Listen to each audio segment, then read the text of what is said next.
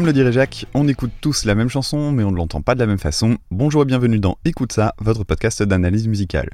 Je suis Dame et je vous retrouve cette fois pour un épisode thématique en trois parties, dans lequel je vais revenir sur un des ingrédients essentiels de la musique, à savoir le rythme. Un sujet très large qui va permettre de présenter plein d'approches, des plus basiques aux plus complexes, tout en parcourant de nombreuses périodes et de nombreux registres différents. J'espère bien entendu que tout ça vous plaira, et si c'est le cas, je vous rappelle que le podcast ne vit que grâce au partage, donc pensez à le diffuser autour de vous et à commenter cet épisode sur les réseaux. Aujourd'hui, dans cette première partie, je vais revenir avec vous sur les notions de base, le tempo, le rythme, les questions liées à tout ce qui est binaire, ternaire, les mesures, etc. etc. Et surtout, je vais tenter de définir une chose finalement assez indéfinissable, le groove. La semaine prochaine, on explorera en détail les signatures rythmiques avec les groupes qui jouent à les casser, en jouant notamment sur l'asymétrie, en un seul mot, et on terminera dans deux semaines avec un épisode que j'ai sobrement intitulé Les Maboules, dans lequel on approfondira le sujet en abordant la fameuse polyrythmie et la moins connue mais pas moins intéressante polymétrie. Il sera donc essentiel de suivre les choses dans l'ordre pour bien profiter de ce programme très dense, mais rassurez-vous, il y a des dizaines de titres à découvrir sur la route et ça devrait vous plaire. Avant de démarrer, petit disclaimer, l'utilisation de rythme étant très variée d'une culture à l'autre, je préfère préciser que j'aborderai les choses via mon propre vécu d'Européen autodidacte de 2022 avec les limites que ça comporte, notamment en termes de géographie et d'époque. Maintenant que tout ça est dit, allons-y pour cette première partie, dans laquelle je vais vous apprendre à compter jusque 4 et à groover. D'abord, un petit point vocabulaire. Quand on parle de rythme, il y a plusieurs notions sous-jacentes qui amènent des confusions sur les termes. Ce n'est pas toujours facile de savoir de quoi on parle quand on utilise des mots comme tempo, pulsation, rythme, groove, etc.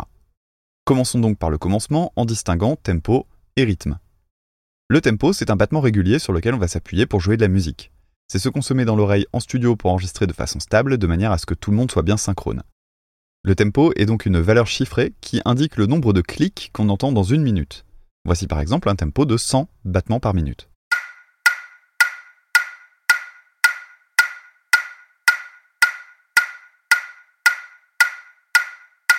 Le tic-tac d'une horloge, par exemple, correspond à un tempo de 60 BPM. La plupart des musiques dansantes tournent autour de 120 BPM, et certaines vitesses de battement sont plus représentées dans certains styles. Vous ne rencontrerez par exemple jamais de variété à 160 BPM, alors que c'est très fréquent dans d'autres sous-genres du métal par exemple. Le rap, quant à lui, aussi généralement du côté des 85 BPM, et le drum and bass peut taper jusqu'à 190. Là, normalement, c'est le moment où je devrais introduire la notion de rythme.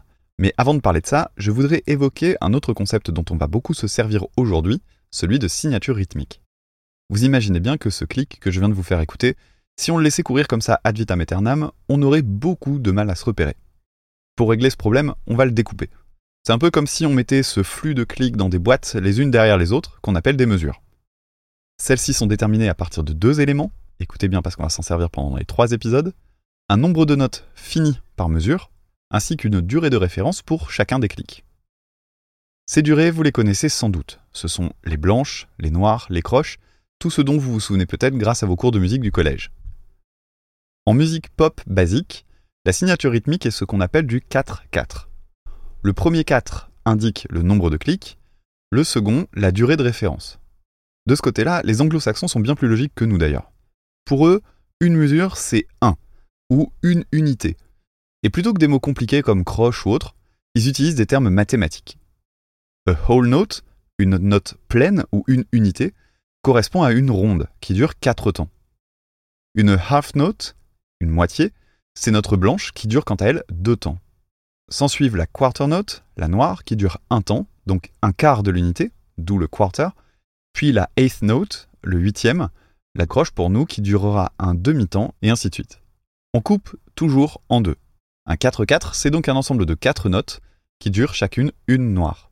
Voici un métronome plus classique à 100 BPM avec le premier temps marqué.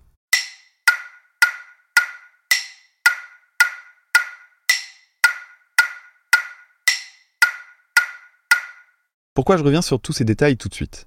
Eh bien parce que comme je l'ai dit tout à l'heure, cette information est primordiale pour vraiment comprendre ce qui se prépare pour la suite. Mais rassurez-vous, puisqu'on fait de l'audio et que j'ai pas de paperboard à vous mettre sous les yeux, on va écouter un petit extrait musical qui va permettre de comprendre l'intérêt de tout ça. Voici donc le titre Ico Ico par les Bell Stars, qui rappellera peut-être des souvenirs aux fans de Tom Cruise.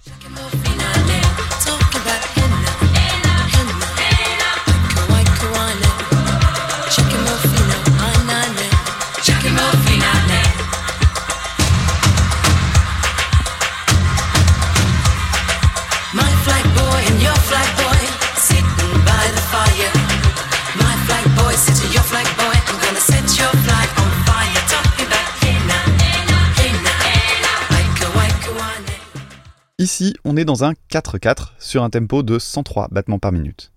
On va réécouter le passage en se concentrant sur deux aspects en même temps. D'abord le tempo, qui est marqué par un coup de grosse caisse, ensuite le découpage par ensemble de 4 temps.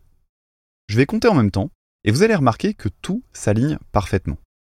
Les phrases se coupent à la fin des mesures avant de reprendre sur la suivante, les arrivées d'instruments ou de contre-champs arrivent elles aussi sur les temps 1, et ce temps 1, c'est le repère dont on va se servir énormément dans ce triple épisode.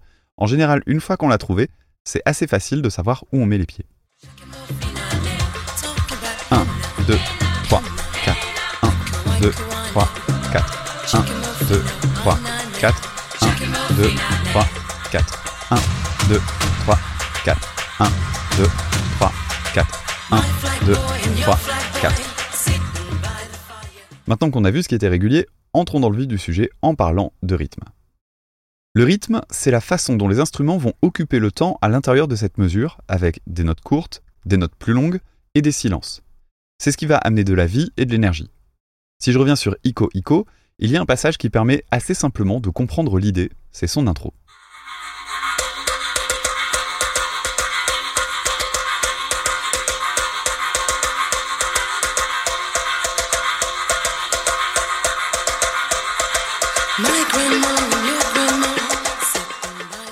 Cette succession de sons percussifs plus ou moins rapides, c'est ça, un rythme.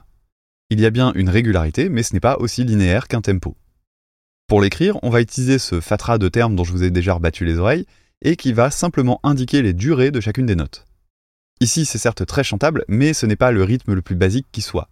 Non, si on cherche la base de la base, on peut aller chercher du côté du blues, du rock à papa façon ACDC, ou de la musique électronique pour y trouver un bon gros pumchak des familles. Le pumchak, c'est un rythme de batterie vraiment basique.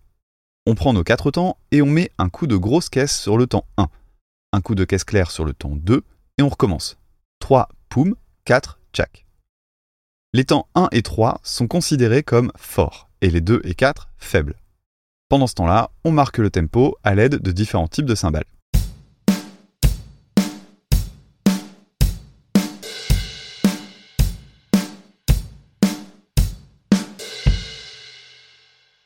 Avec quelque chose d'aussi régulier, d'aussi métronomique, on est au final assez peu éloigné de la notion de tempo, mais bien entendu, je ne parle ici que de la percussion. Du moins pour le moment. Et pour ce qui est de ce fameux pumchak, on le trouve vraiment partout. Je mentionnais ACDC, mais on le trouve également beaucoup en musique électronique. Voyons ce que ça donne par exemple chez Kavinsky dans le titre Night Call.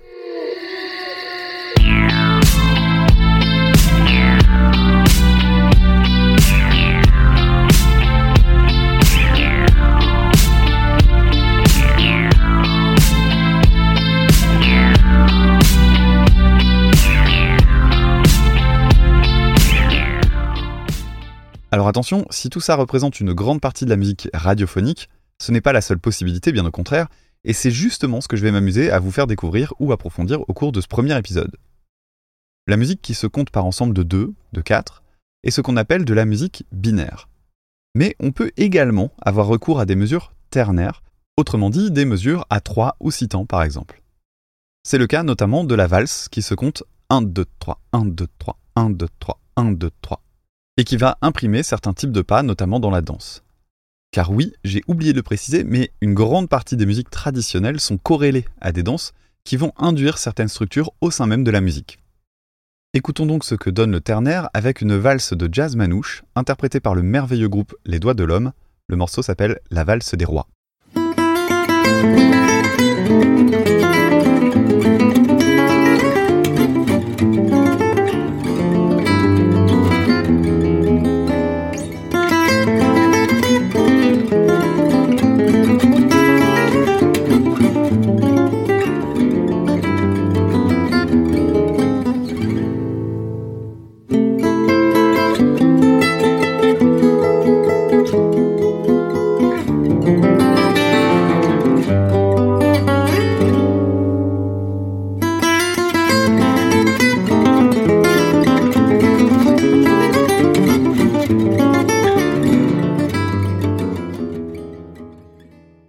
On va réécouter ce passage et je vais compter les temps. Vous allez voir, il y a quelque chose d'assez surprenant là-dedans. 1, 2, 3, 1, 2, 3, 1, 2, 3, 1, 2, 3, 1, 2, 3. 1, 2, 3, 1, 2, 3, 1, 2, 3, 1, 2, 3, 1, 2, 3, 1. 1, 2, 3, 1, 2, 3, 1, 2, 3, 1, 2, 3, 1, 2, 3, 1, 2, 3, 1, 2, 3, 1, 2, 3, 1, 2, 3, 1. Première petite parenthèse, le morceau ne commence pas immédiatement sur le temps 1, il y a quelques petites notes qui démarrent en avant du début du thème, c'est ce qu'on appelle une anacrouse, et vous connaissez ça parce que c'est ce qu'on trouve notamment dans la Marseillaise. En dehors de ça, vous avez dû remarquer que contrairement à ce qu'on a écouté jusqu'au début ici, j'ai été obligé de ralentir pour suivre la guitare. J'ai même laissé le temps 1 durer, puisqu'il n'était pas possible de véritablement compter le 2, le 3. En fait, ici le groupe ne joue pas sur un métronome. Le tempo est libre, et il va donc subir des variations. Pour jouer, les musiciens et musiciennes doivent s'observer afin d'anticiper les départs. Pour ça, ils vont amplifier les gestes d'attaque pour démarrer de manière synchronisée. Cette absence de tempo mécanique va apporter beaucoup de vie au titre, mais pour autant, on sent bien une structure derrière. Ici, c'est vraiment toute la pièce qui est libre, mais on peut également avoir un accompagnement assez métronomique avec par-dessus une mélodie principale qui, elle, va fluctuer davantage. C'est quelque chose qui se faisait beaucoup dans la musique romantique, par exemple, et on appelle cela jouer rubato. On va comparer par exemple une pièce de Bach et une pièce de Chopin. Bach étant de la période baroque, bien plus mécanique, et Chopin de la période romantique.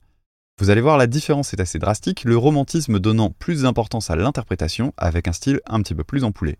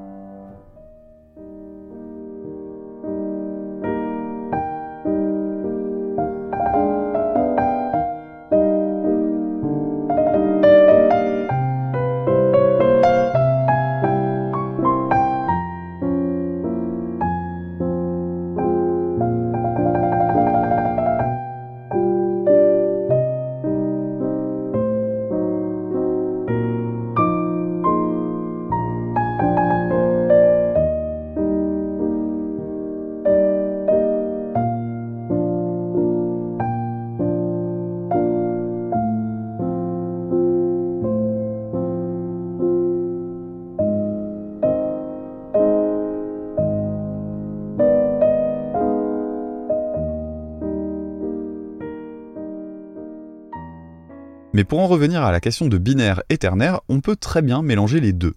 C'est d'ailleurs quelque chose que j'aime beaucoup à titre personnel, et on va écouter ça par exemple dans le morceau Mayday du groupe Flowbots,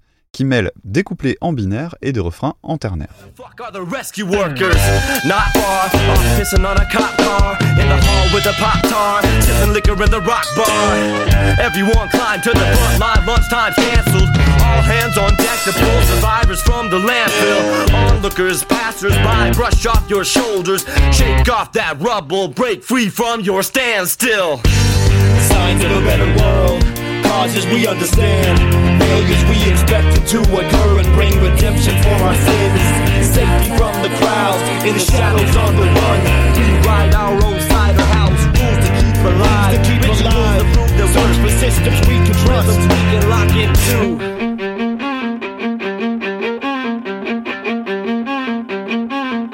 This is madness, salvage team can't bandage. Hoping is damaged, a broken compassion. There's not enough rope in the band when the world. Maintenant que ces bases sont posées, avançons un petit peu en revenant sur les effets d'un rythme efficace sur un auditeur ou une auditrice. Une étude norvégienne menée en 2018 a montré que l'écoute de musique provoquait des mouvements involontaires du corps même lorsque l'on demandait au sujet de se tenir absolument immobile.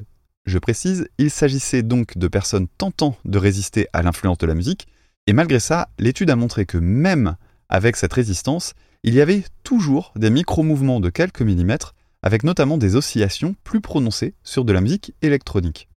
Cette réaction physique, on la connaît toutes et tous. Et c'est même devenu une sorte de challenge qu'on voit popper dans les vidéos en ligne, notamment via ce qu'on appelle les Try Not to Headbang Challenge. Alors si vous ne savez pas vraiment ce que c'est, l'idée est assez simple. On passe une playlist d'extraits musicaux bien rythmés et on se filme en train d'essayer de ne pas remuer la tête. En ce qui concerne les riffs de rock and metal, je suis particulièrement nul à ce jeu et je vais vous en proposer un maintenant. Alors vous êtes prêts? C'est parti.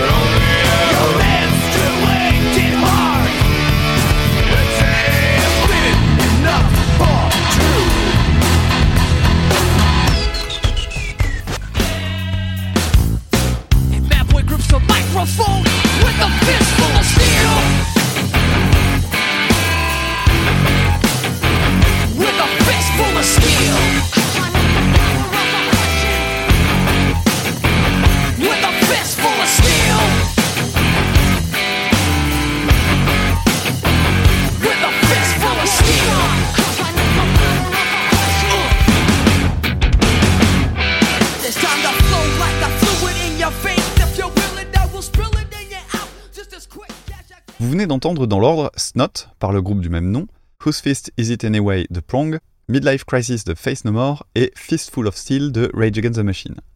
Si j'ai choisi ces quatre titres, c'est parce que je suis à peu près certain que vous alliez secouer la tête en rythme sur au moins l'un d'entre eux, si ce n'est sur la totalité.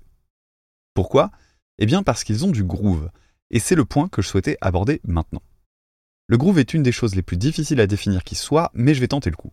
L'idée qui se cache derrière cette notion, c'est justement cette sorte de magie, qui n'en est donc pas une, qui lie musique et réaction physique. Un pied, la tête, voire tout le corps qui se met à battre la pulsation. En gros, plus il y a de groove, plus le corps répond de façon mécanique à la musique. Alors tout ça c'est bien beau, mais qu'est-ce qui provoque ça? Eh bien c'est assez compliqué à expliquer en réalité, et on en constate surtout les effets. Pour autant, j'y vois personnellement deux explications complètement contradictoires. Reprenons l'exercice du Try Not to Headbang, mais avec une playlist dans laquelle le groove sera très différent.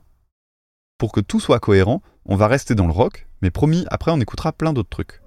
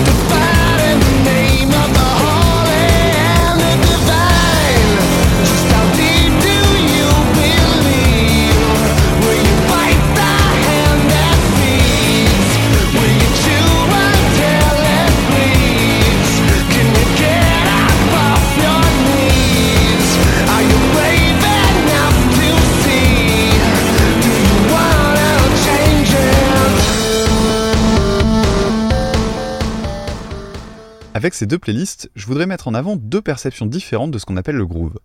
Deux conceptions à la fois complètement opposées, mais aussi et surtout absolument complémentaires. Commençons par celle que je viens de vous passer. Les quatre titres, Volt ihr das Bett in Flammen sehen de Rammstein, Cut the Knot de Horsk, Millennium de Killing Joke et The Hand That Feeds de Nine Inch Nails relèvent d'un courant musical qu'on appelle l'indus. Indus pour industriel donc, qui est un style musical dans lequel le tempo est très marqué avec des sections rythmiques souvent simples et répétitives.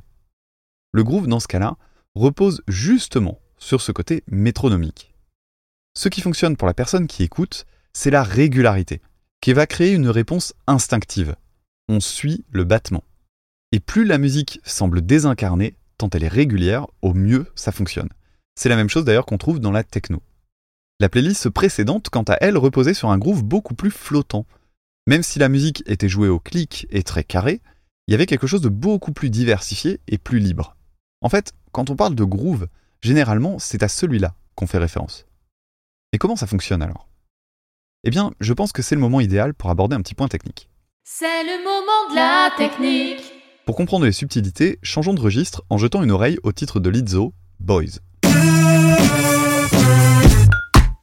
Hey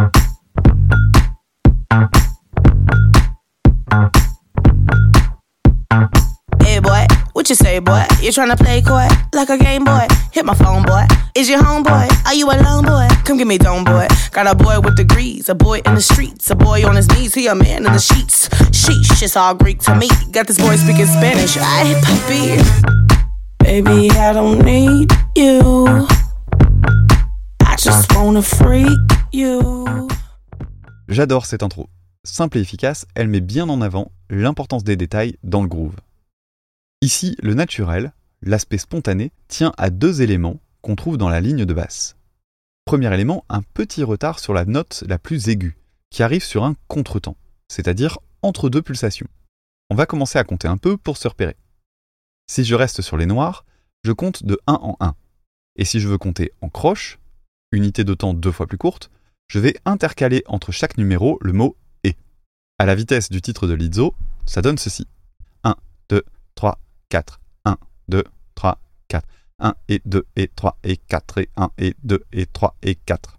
Si je reprends la mélodie maintenant du titre Boys en ne comptant que les notes qui sont jouées par la basse, on va obtenir ceci. 1 et, et, 1 et, et, 1 et, et, 1 et, et. Le contretemps est un élément essentiel pour donner une sensation de rebond dans un rythme, surtout quand il est accentué comme c'est le cas ici. Le second élément tient à ce qu'on appelle les ghost notes. Les ghost notes, ce sont des petits impacts, des notes étouffées qui peuvent être jouées par n'importe quel instrument et qui vont permettre soit d'habiller avec discrétion, soit servir d'amorce pour valoriser des notes accentuées. Et dans le titre de Lizzo, des ghost notes, on en entend trois par motif. Une première juste après les deux notes de départ, une autre juste avant la note accentuée, et une dernière en toute fin de motif pour remettre un petit peu de punch sur la reprise.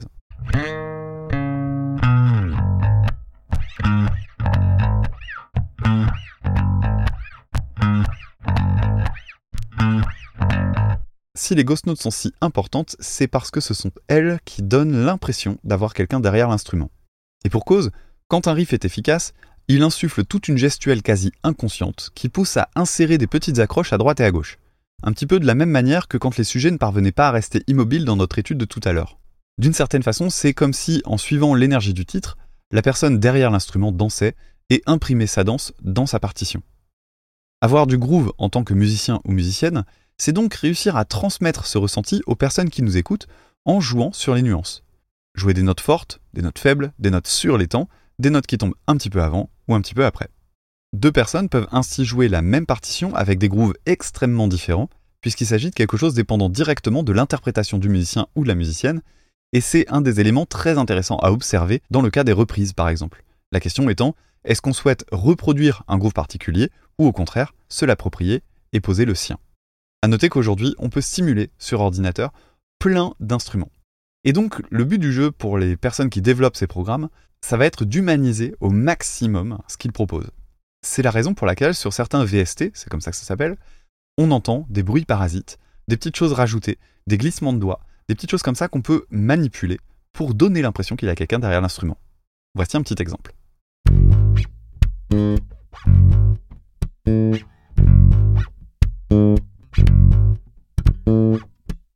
Et bien sûr, le groove n'est pas qu'instrumental, parce qu'on peut le retrouver dans le chant. Pensez par exemple à tous les petits cris et les petits bruits un peu pénibles, il faut le dire, de Michael Jackson. Mais pour illustrer ça, je préfère comparer deux versions d'une des plus belles chansons au monde, Don't Make Me Over de Burt Bacharach. On va commencer par une version pas géniale, tirée d'un album d'arrangement pour le Royal Philharmonic Orchestra, où vous allez voir le chant est très linéaire.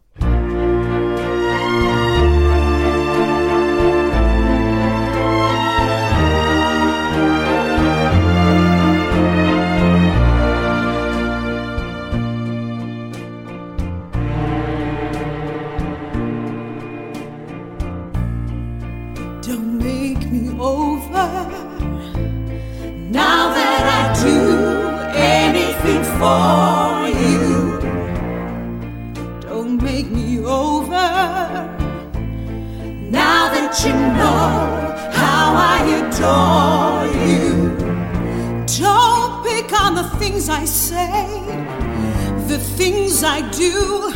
Just love me with all my faults the way that I love you. I'm begging you. Don't make me over. Now that I can't make it without you. Or, ce qui fait le génie de la version de Dionne Warwick, la chanteuse d'origine, c'est son placement rythmique, son groove à elle. Écoutez notamment comme elle démarre légèrement en retard, ce qui lui permet de créer une petite accélération dans sa phrase. Un de mes plus gros frissons musicaux ever.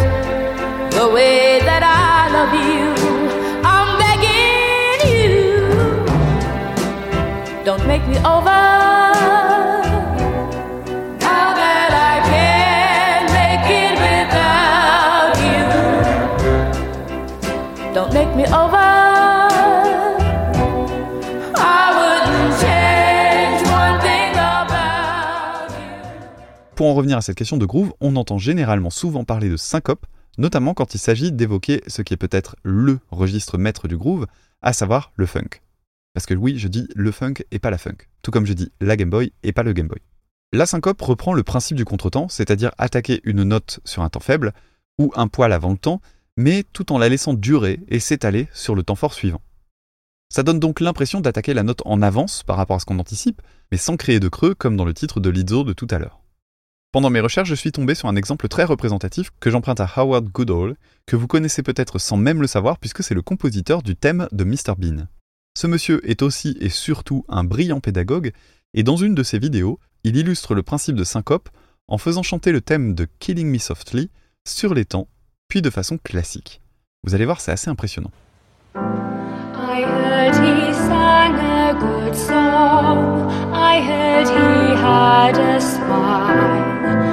And so I came to see him and listen for a while. Now hear it with the gentle push ahead of the pulse. The difference is striking. I heard he sang a good song. I heard he had a smile.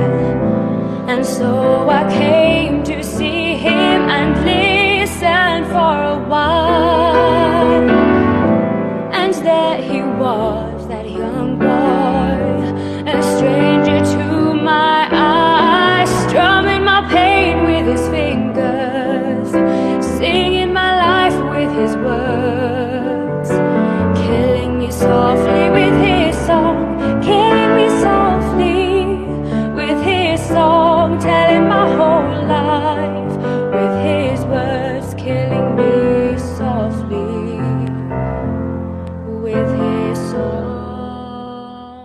Grâce à tous ces éléments, on est prêt à faire de la musique qui fait bouger la tête en rythme, qu'il s'agisse de musique métronomique ou au contraire d'un truc qui groove à mort.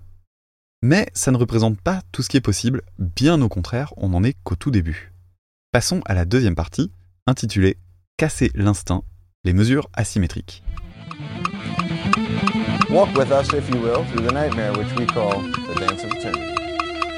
One, two, three, four, five. One, two, three, four, five. One, two, three, four, five, six, seven. One, two, three, four, five. One, two, three, four, five, six, seven. One, two, three, four, five, six, seven. One, two, three, four, one, two, three, one, two, three, one, two, three, four, one, two, three, one, two, three, one, two, three, four, five, seven. One, two, three, four, five, six, seven. One, two, three, four, five, six. One, two, three, four, five, six. Three, four, five, six, seven, eight. One, two, three, four, five, six, seven. One, two, three, four, five, six. One, two, three, one, two, three, four, five, six. One, two, three, one, two, three, one, two, three. One, two, three, one, two, three, four, five. One, two, three, four, five. One, two, three, one, two, three, four, one, two.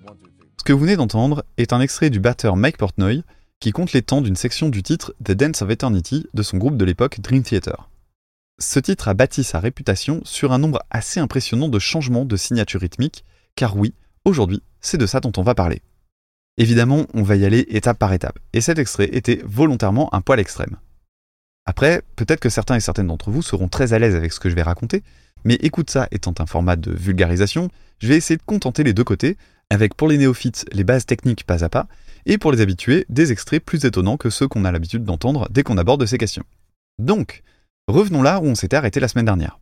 Les signatures rythmiques permettent de transcrire la musique en la structurant. J'entends par là qu'il s'agit d'une convention et qu'on peut très bien profiter de la musique sans rien savoir sur le sujet.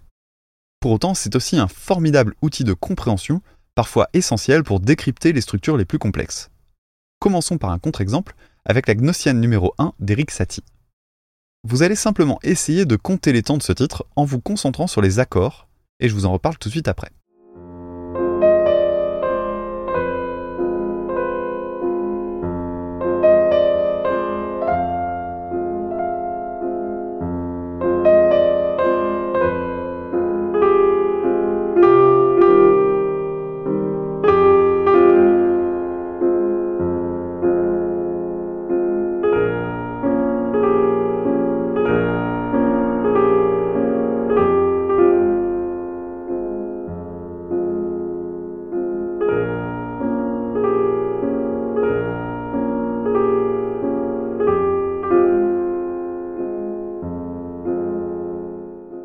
Priori, ce n'était pas très difficile, on entend du 4-4 avec la fondamentale sur le 1, puis le reste de l'accord joué sur le 2, puis le 4.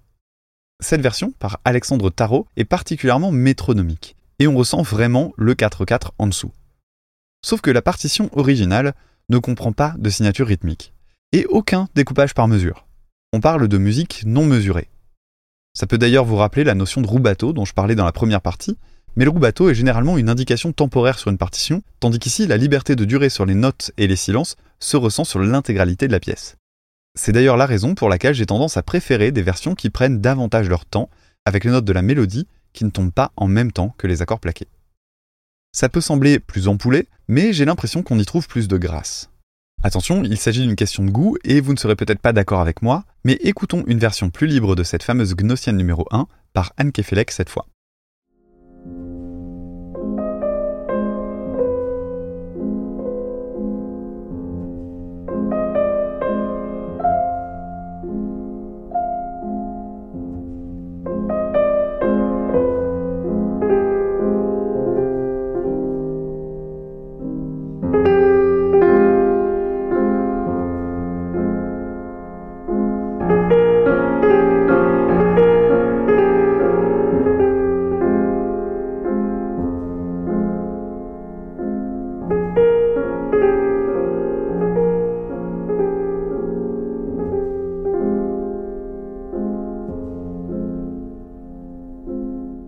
Mais si je commence par ce point, c'est aussi parce qu'aujourd'hui, on va aller à l'opposé de tout ça en comptant des mesures atypiques, entre guillemets, et on va réfléchir à ce que ça peut provoquer musicalement. J'utilise le mot atypique, mais encore une fois, gardons en tête que je me base sur le fait qu'en Europe, et notamment dans la musique populaire et radiophonique, la mesure type est en 4-4. Mais ce n'est pas le cas partout, et ça peut très bien changer au cours de l'histoire. Commençons donc par un classique des classiques, le merveilleux Take 5 de Dave Brubeck.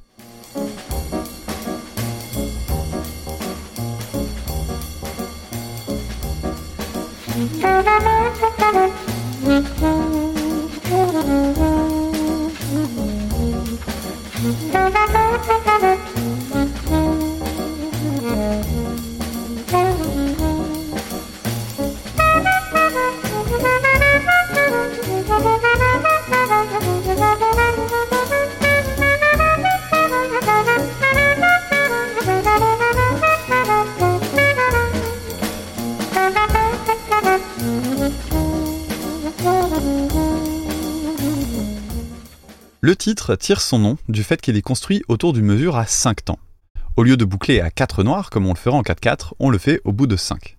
1, 2, 3, 4, 5. 1, 2, 3, 4, 5. 1, 2, 3, 4, 5.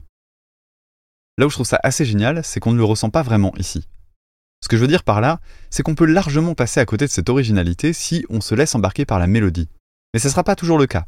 Prenons par exemple le titre 5-4 des Gorillaz, qui lui aussi explicite son concept dans son titre même en le nommant d'après sa signature rythmique. Un tic assez courant, vous allez le voir au cours de l'épisode.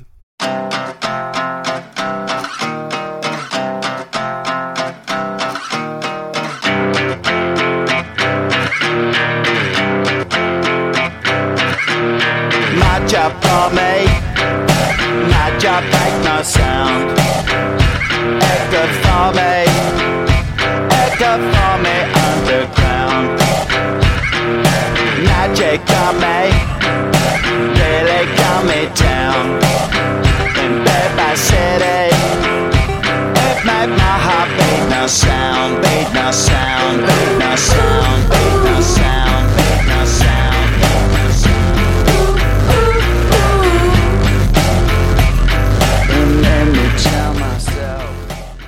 Ce que j'aime ici, c'est qu'on peut assez aisément comprendre la structure du riff principal qui est en croche et qui emploie un découpage en deux croches, puis trois. On démarre sur un Do, avec une quinte dans les graves en plus, mais on s'en fout un petit peu ici, qui est gratté deux fois, puis on part en Fa, joué lui trois fois. Retour au Do ensuite, toujours deux fois, et enfin un Si bémol joué trois fois, comme le Fa. 1, 2, 1, 2, 3, 1, 2, 1, 2, 3, 1, 2, 1, 2, 3, 1, 2, 1, 2, 3, 1, 2, 1, 2, 3, 1, 2, 1, 2, 3, 1, 2, 1, 2, 3, 1, 2, 1, 2, 3, 1, 2, 1, 2, 3, 1, 2, 1, 2, 3. Petite précision importante pour ce qui va suivre, le nom du morceau est tiré de la signature rythmique 5-4 dans laquelle la durée de référence est la noire, d'où le 4, comme je vous l'ai expliqué la semaine dernière, et le 5, le nombre de noirs dans la mesure. Or, ici, je vous parle de croche. Si la croche était la durée de référence, on ne parlerait pas de 5-4, mais de 5-8. Le métronome cliquerait deux fois plus rapidement, sans changer pour autant la vitesse d'exécution. Et oui, car le 8 correspondrait à la eighth note, la croche donc. On aurait défini la mesure sur la durée d'une croche et plus d'une noire, avec au total 5 croches par mesure. Si je devais écrire moi-même la partition de guitare, c'est probablement ce que je ferais.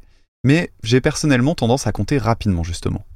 Or, ici, c'est le kick de la batterie qui va fixer la durée de référence, la noire, d'où 5-4. Quoi qu'il arrive, il faut bien comprendre que tout ce dont je suis en train de parler n'est que convention d'écriture. Et finalement, un riff en 5-4 peut s'écrire en 5-8 et inversement. Il y aura une conceptualisation parfois un peu différente de la part des personnes lisant les partitions, mais globalement l'idée sera la même. Ce qu'il faut garder en tête derrière tout ça, c'est vraiment la communication de ce qu'on est censé jouer grâce à une écriture qui va permettre de cerner correctement les groupements. Un peu comme les virgules dans une phrase d'une certaine manière. Je disais qu'il s'agissait d'un type de mesure atypique, mais en réalité, du 5-4, vous en avez déjà forcément entendu. Prenons un exemple qui va vous parler.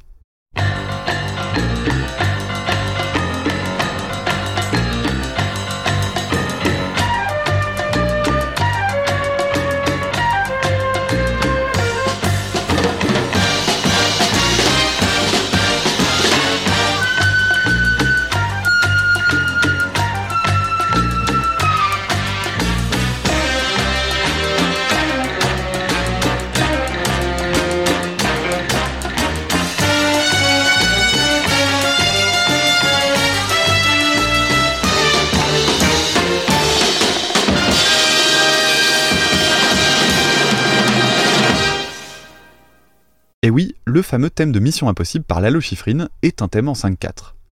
Un autre type de mesure assez courant est le 7-8. Cette fois, on part sur la croche comme durée de référence et on va en compter 7 là où on en attendrait 8 dans une mesure traditionnelle. Le 7-8 fait partie de mes préférés. Car oui, sachez qu'on peut avoir des mesures préférées. Comme le 5-4, on est sur un nombre impair, ce qui va avoir tendance à se remarquer, car il va y avoir une sorte de déséquilibre. Pour schématiser, on aura la sensation qu'il y a soit quelque chose en trop, soit quelque chose qui manque. Ce que j'apprécie le plus dans le 7-8, c'est justement son côté incomplet, qui crée de la surprise. Quand on ajoute des éléments au-delà du 4-4, on a le temps de le voir arriver. Alors que le 7-8, lui, il nous coupe l'herbe sous le pied. Un des exemples que je préfère se trouve dans le titre The Ocean de Led Zeppelin. On écoute ce que ça donne.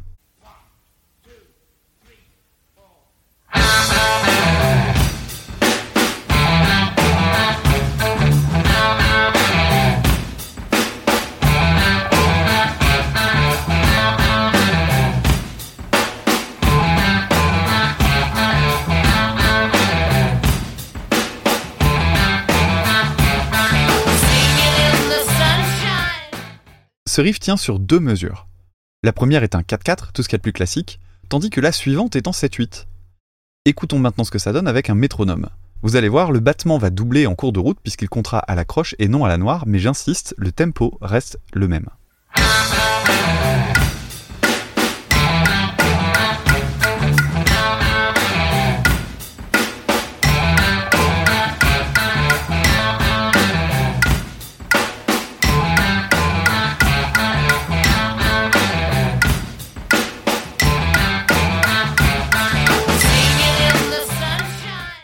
Il y a plusieurs utilisations possibles des mesures atypiques. On peut l'utiliser pendant tout le morceau ou juste pendant un court extrait ou pendant un riff.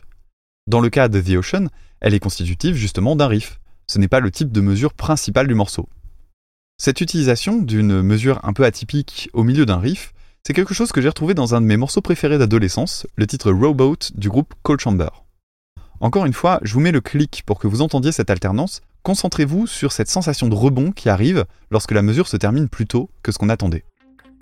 Out.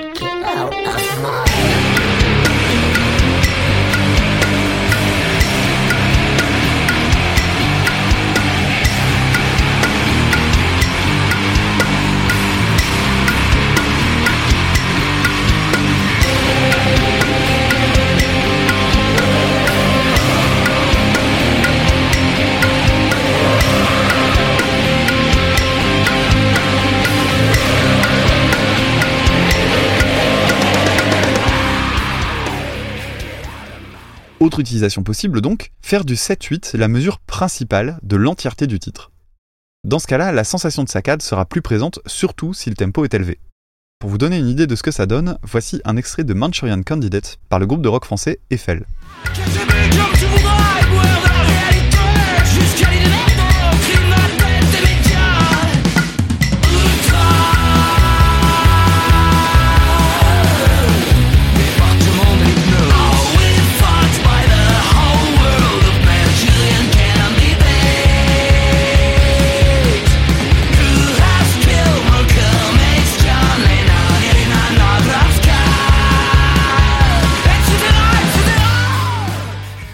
Depuis les débuts du podcast, on m'a plusieurs fois demandé comment on faisait justement pour compter et déterminer ces mesures un peu à part, qu'en anglais on appelle justement les odd time signatures, les mesures bizarres ou curieuses. Dans le cas de ce qu'on vient d'entendre, il n'y a pas vraiment de secret, c'est l'habitude qui va permettre de comprendre ce qui se passe. Par exemple, pour reprendre le morceau d'Eiffel qu'on vient d'entendre, personnellement je le repère instantanément à cause de ce 1, 2, 3 et 1, 2, 3 et 1, 2, 3 qui est repérable au niveau de la batterie tellement repérable d'ailleurs que voici deux extraits qui réutilisent exactement le même pattern de batterie. Poum poum tchak, poum poum poum tchak.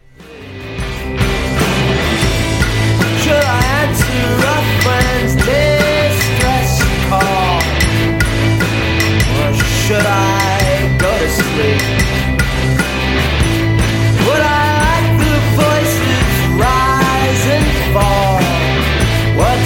answer a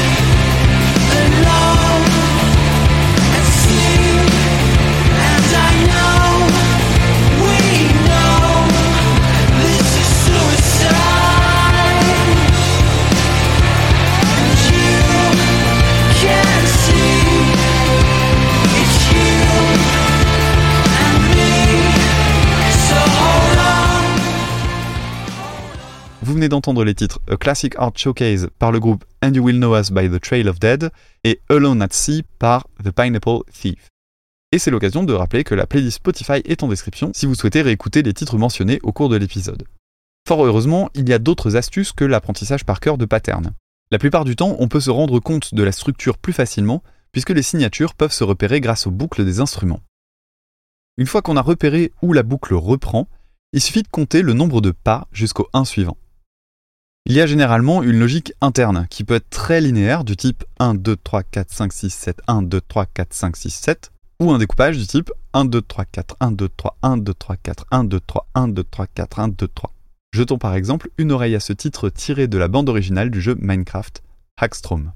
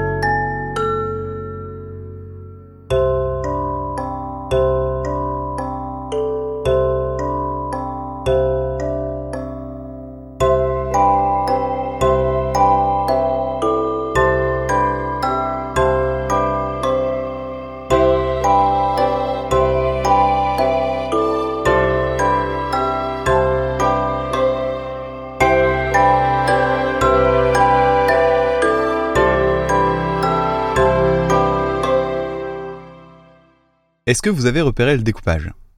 Ici c'est assez évident, on entend un ensemble de trois notes répétées deux fois, suivi d'un temps supplémentaire. On a donc un découpage 1, 2, 3, 1, 2, 3, 1, 1, 2, 3, 1, 2, 3, 1, etc. On pourrait donc considérer les choses comme une mesure à 6 temps, avec une mesure de 1 temps derrière. Mais comme tout est très régulier et que c'est répété pendant tout le morceau, il est beaucoup plus simple de le considérer comme un 7-4. Plus linéaire maintenant, l'extraordinaire riff d'intro de 2 plus 2 is 5 de Radiohead.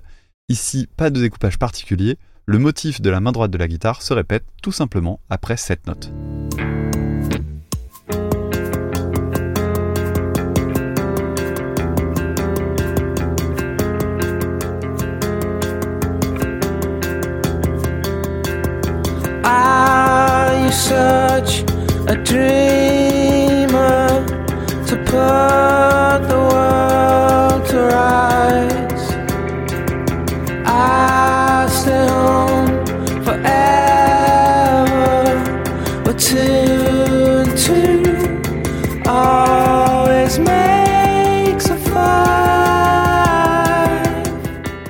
Alors le souci, c'est qu'on peut avoir l'impression que le 7-8 ou le 7-4 sont des mesures qu'on va essentiellement croiser dans des styles musicaux peu radio-friendly ou chez des nerds expérimentaux comme Radiohead qui ont su faire tomber quelques barrières. En réalité, il existe des titres composés en 7-8 ou en 7-4 très connus et qu'on a tellement imprimés qu'on ne se rend même pas compte de leur asymétrie. Petit montage de ceux qui me semblent les plus incontournables.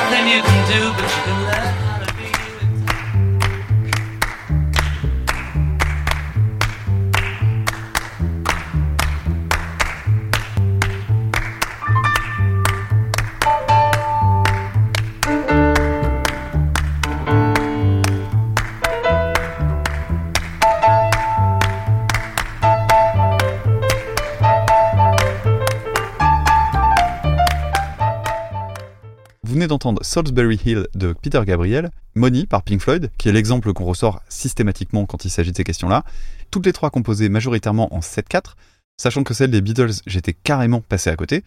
Et Unsquare Dance de Dave Brubeck, qui a aussi servi de base à un morceau un peu oublié, qui était face B d'une chanson qui a connu son petit succès.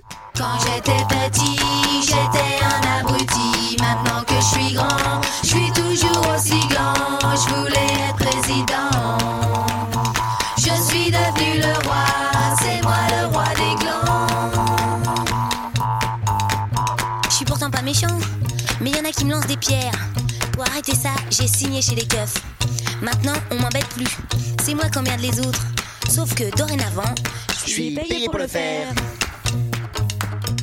Quand j'étais petit, j'étais un abruti. Maintenant que je suis grand,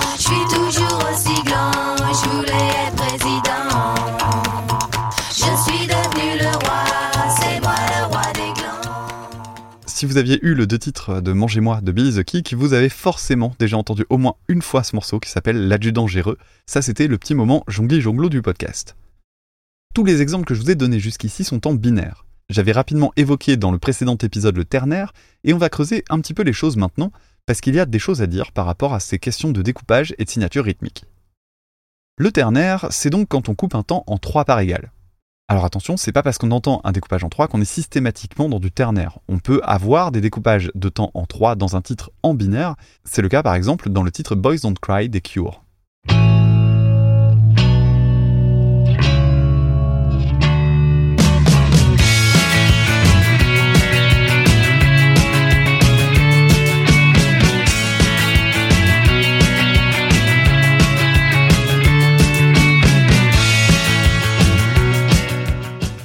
Mais il est aussi possible de jouer des titres entièrement en ternaire, et pour ça on va la plupart du temps utiliser des signatures rythmiques dont le numérateur est un multiple de 3, comme du 6-8, du 9-8 ou du 12-8. Dans une mesure en 6-8, on entendra deux temps forts, découpés en 3, et généralement ça se repère assez facilement, car assez souvent les mélodies forment une sorte de vague montante et descendante, comme ce passage au piano que j'emprunte à Alicia Keys.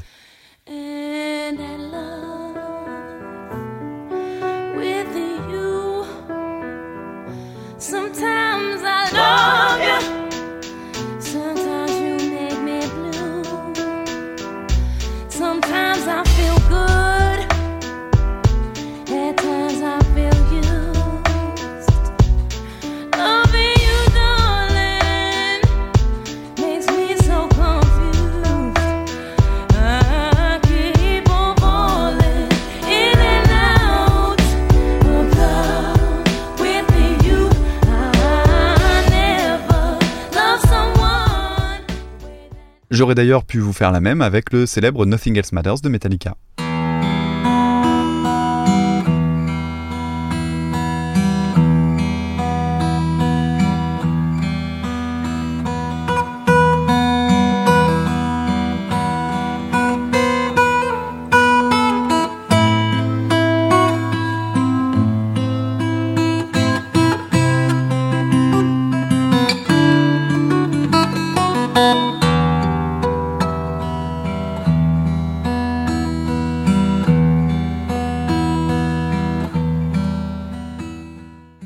9-8 est moins courant quant à lui, mais on le retrouve beaucoup dans les danses celtiques que sont les gigues. Il peut être confondu avec une mesure en 3-4 dont les temps seraient découpés en triolets, puisque 3 x 3 égale 9, mais ça chargerait inutilement l'écriture. On préférera donc utiliser du 9-8 qui permet de grouper plus naturellement les notes par paquet de 3 sur la partition. Reste qu'un des titres les plus célèbres en 9-8 est de nouveau de Dave Brubeck, Blue Rondo à la turque, mais son concept est encore différent. Ici, comme son nom l'indique, il s'inspire de figures rythmiques tirées d'une danse balkanique, le kochek, où la mesure est simplement considérée comme une suite de quatre temps dont le dernier est prolongé d'une croche. Ça donne le pattern suivant 1, 2, 1, 2, 1, 2, 1, 2, 3, 1, 2, 1, 2, 1, 2, 1, 2, 3, 1, 2,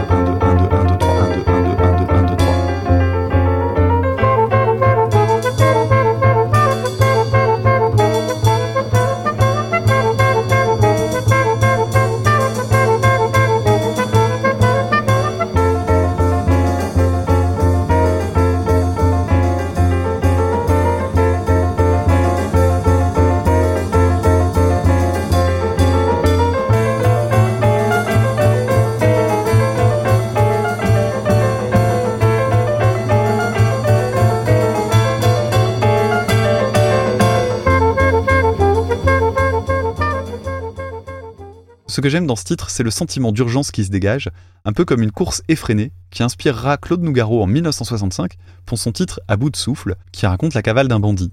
Il cite d'ailleurs le titre original dans un passage des paroles, écoutez ça. Pas le souffle, une peur affreuse m'envahit et mon corps se couvrit de sueur. Toute ma mémoire me revint le hold-up, la fuite, les copains qui se font descendre. Je suis blessé mais je fonce et j'ai le fric, je glissais la main sous l'oreiller, la mallette pleine de billets était là bien sage. 200 briques, somme toute ça pouvait aller, mon esprit se mit à cavaler sur et ma planque chez Suzy et bientôt à nous de la belle vie. Les palaces, le soleil, la mer bleue toute la vie, toute la vie. Une radio s'est mise à déverser un air de piano à tout casser. Je connaissais ce truc, c'était le blue rondo à la turtaine. Boubette jouait comme un fou. Aussi vite que moi mettant les bouts. Soudain la sonnerie du téléphone, mon cœur fit un bond, je pris le récepteur. Allô, c'est Suzy, ça fait deux fois que j'appelle. Qu'est-ce qu'il y a? Y a un garde-flic au coin de la rue, je restais sans voix, j'étais foutu. Il faut que tu filmes, me dit-elle, descends pas, sauve-toi par les doigts. Bon Dieu, bon Dieu, bon Dieu, bon Dieu, encore les flics, vite le fric. Et puis l'escalier de service, 4 à 4, 1, pas 6. Tas ouvert sur Après le 9-8, passons au 12-8 qui a comme particularité de marier le ternaire à la structure basique en 4-4, puisqu'on retrouve 12 croches divisées par 3, donc 4 groupes par mesure. Qu'est-ce que j'entends par là? Eh bien pour le savoir, changeons d'univers musical avec un extrait de Womanizer de Britney Spears. Concentrez-vous bien sur les battements.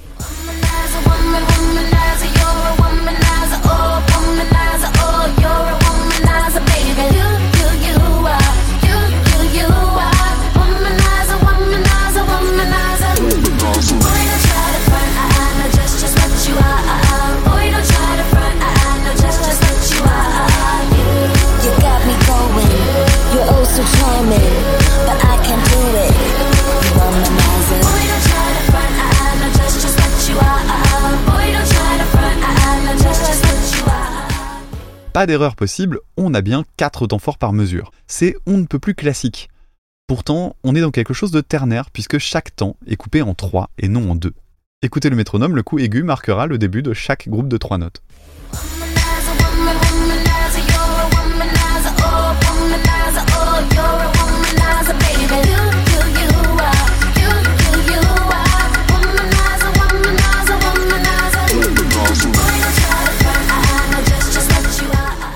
Mais pour simplifier les choses, on pourrait le considérer comme un swing et l'écrire sous cette forme.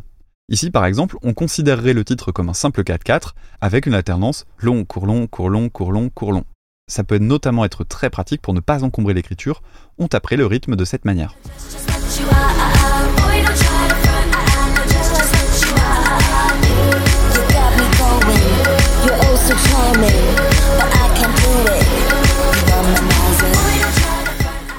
Et ce feeling très particulier, inhérent au 12-8, peut aussi être utilisé dans des registres très différents.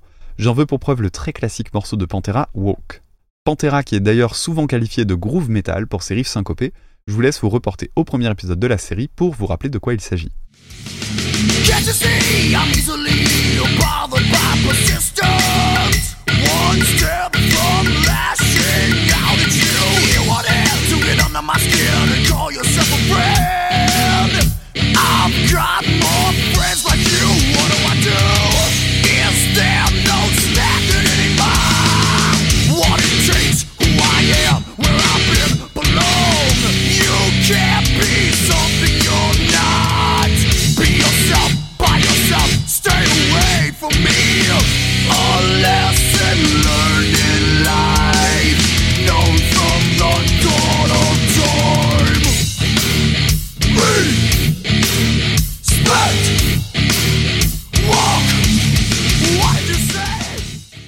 Pour conclure avec ce 12-8, j'avais envie de partager avec vous un titre qu'on a traité dans Super Cover Battle, Maxime et moi, à savoir All in My Life de Police, qui a été repris par Juliana Hatfield. Dans la version originale, Sting et ses potes jouent le titre de manière swingée, avec ce battement reconnaissable. Tandis que la reprise utilise un rythme bien plus linéaire dans lequel on ressent pleinement le ternaire avec ce balancement typique, façon valse. 1, 2, 3, 1, 2, 3, 1, 2, 3, 1, 2, 3.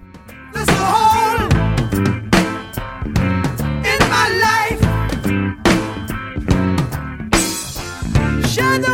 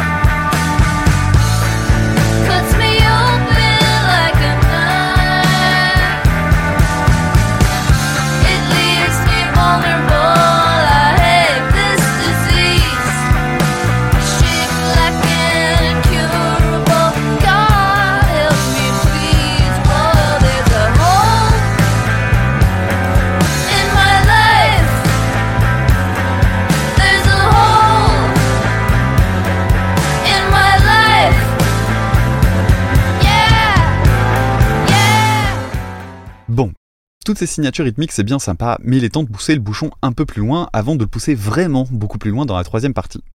Il est important de comprendre que les signatures rythmiques sont avant tout des outils de compréhension à destination des musiciens et musiciennes.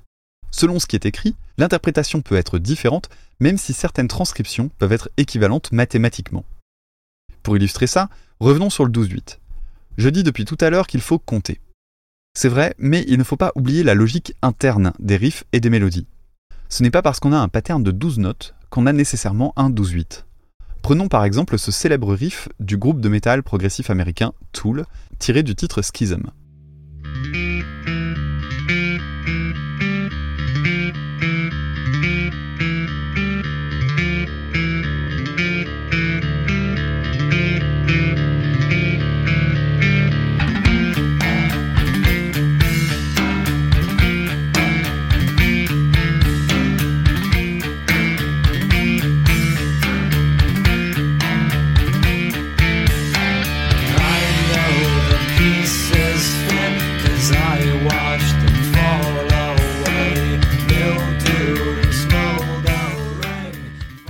Si on compte le nombre total de notes de chaque répétition, on trouve 12. Pourtant, rien à voir avec le rythme de Britney Spears ou le groove de Pantera. Pourquoi? Eh bien tout simplement parce qu'il faut plutôt le voir comme une combinaison de deux groupes. Un paquet de 5 croches suivi d'un paquet de 7. On peut l'écrire en 12-8, certes, mais également, et je trouve ça personnellement bien plus clair, comme une succession de mesures en 5-8 puis 7-8. Réécoutons ce que ça donne avec un métronome par-dessus qui alterne ces deux signatures.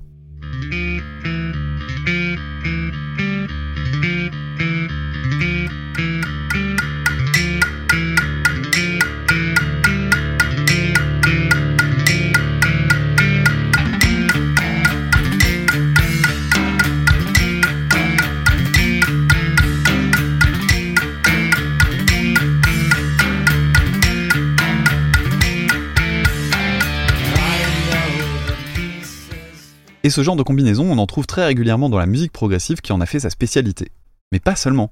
Écoutons par exemple ce titre de Philip Glass tiré de la BO de Truman Show, Anthem Part 2. Prêtez attention au découpage qui correspond à ceci. 1, 2, 3, 1, 2, 1, 2, 3, 1, 2, 1, 2, 1, 2, 3, 1, 2, 1, 2, 3, 1, 2, 1, 2, 1, 2, 3, 1, 2, 1, 2, 3, 1, 2, 1, 2. Découpage qu'on peut comprendre de la même manière que celui de Tool, d'abord un ensemble de 5 notes, puis un autre de 7.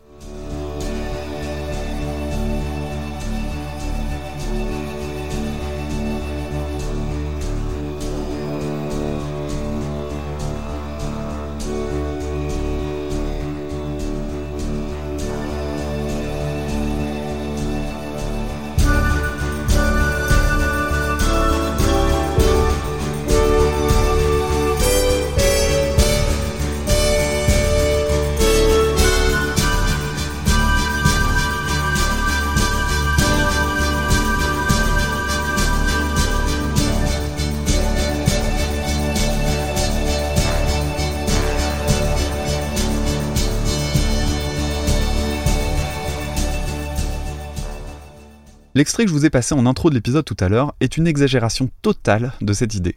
Dream Theater a une écriture très contrainte et certains de leurs titres ont même été écrits à partir de structures décidées à l'avance. On aime ou on déteste la démarche, mais ça peut permettre de créer des choses qu'on n'aurait jamais imaginées sans cette barrière. C'est un sujet que j'avais par ailleurs abordé dans mon épisode 86, Est-on vraiment libre quand on compose, qui traite justement entre autres des écritures contraintes. La plupart des titres que je vous ai proposés dans cette seconde partie utilisent soit un type de mesure particulier pendant tout le titre de façon stable, soit de manière exceptionnelle pour créer de la surprise. Il est maintenant temps de taper dans le très dur en abordant ces groupes qui jouent à casser encore plus de code en changeant de métrique plus systématiquement, en les superposant, en faisant de la polyrythmie, des changements de vitesse, etc. Mais avant de passer à cette troisième partie, je vous propose une petite récréation en jouant à un jeu. Allez, vous savez compter Je vais vous passer quelques extraits musicaux avec des mesures autres que le 4-4 habituel et vous allez essayer de deviner desquels il s'agit. Vous êtes prêts et prêtes? Allez, on y va. On commence par le thème d'Halloween de John Carpenter.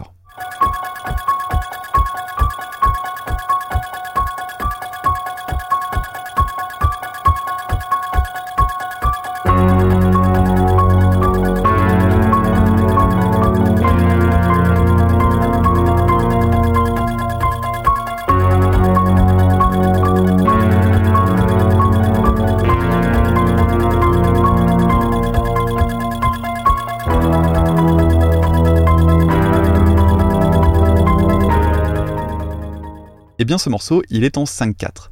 On continue avec le thème Dantman par Christophe Beck.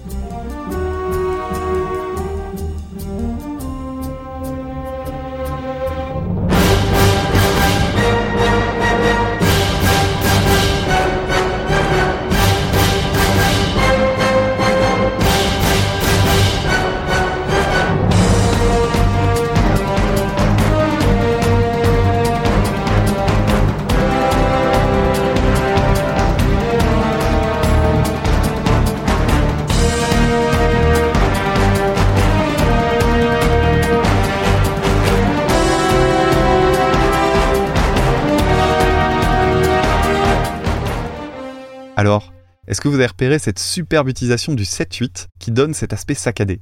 Autant le film, je m'en fous complètement, j'aime en revanche beaucoup ce thème. Poursuivons dans le cinéma avec le fameux Whiplash de Don Ellis dans la version du film de Damien Chazelle.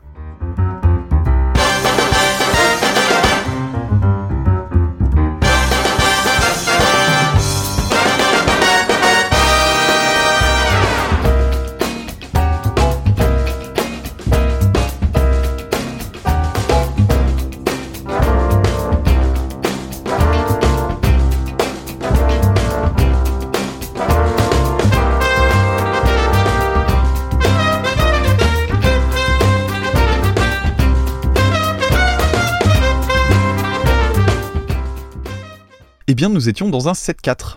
Alors pour celui-là, je dois avouer, j'ai dû vérifier. Je l'avais compté comme un 7-8 à cause de la vitesse, mais vous avez l'idée.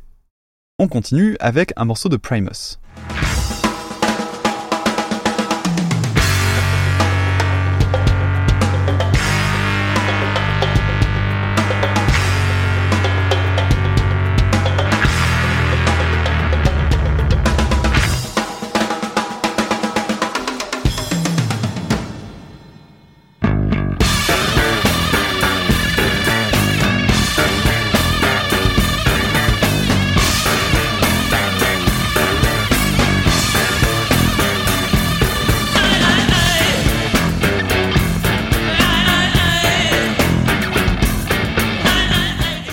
Je ne vous ai pas donné le titre puisqu'il dévoilait la réponse. On vient d'écouter le titre Eleven qui est en 11-8. Encore un peu? Allez, plus dur avec l'intro d'un grand classique, Golden Brown par les Stranglers.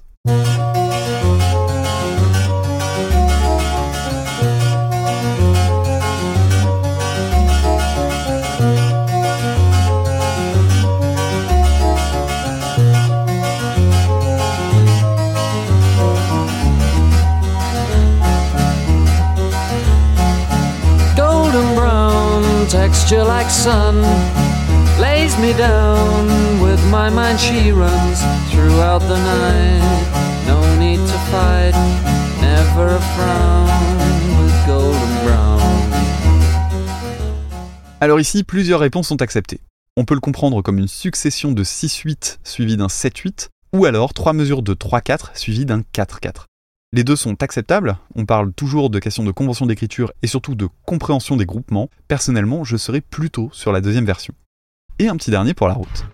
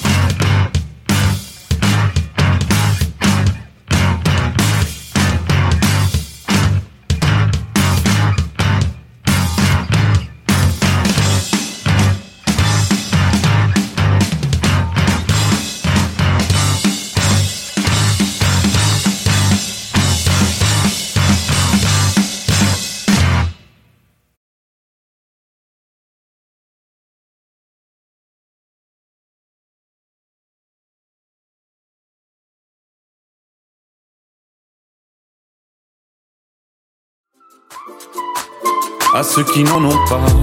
Rosa, Rosa, quand on fout le bordel, tu nettoies. Et toi, Albert, quand on trinque, tu ramasses les verres. Céline, Bataire, toi tu te prends des vestes au vestiaire. Arlette, arrête. Toi la fête, tu la passes aux toilettes. Et si on célébrait ceux qui ne célèbrent pas? Pour une fois, j'aimerais lever mon verre à ceux qui n'en ont pas. À ceux qui n'en ont pas.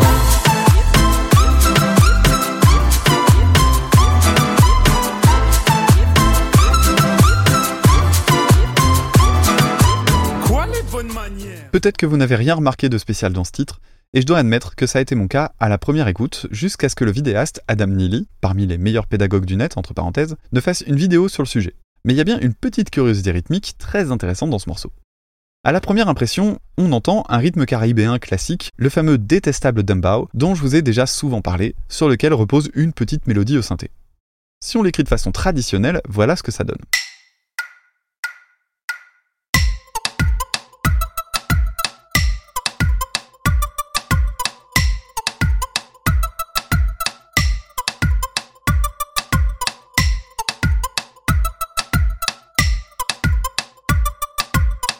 Or, les choses sont un petit peu plus subtiles que ça. Le titre parle des petits métiers négligés et Stromae propose de lever son verre pour leur rendre hommage. Et qui dit verre dit alcool, et qui dit alcool dit ivresse.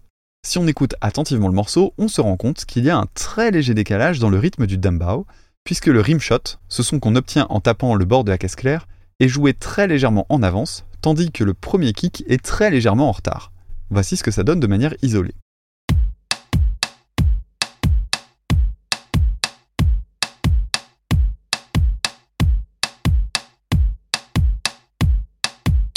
Alors, c'est un décalage extrêmement subtil qu'on ne perçoit pas tout de suite, mais une fois identifié, impossible de le louper. Mais c'est pas tout. La mélodie au synthé est également décalée, avec la première note de chaque motif légèrement en retard. Maintenant qu'on a ça en tête, comparons une version hyper carrée.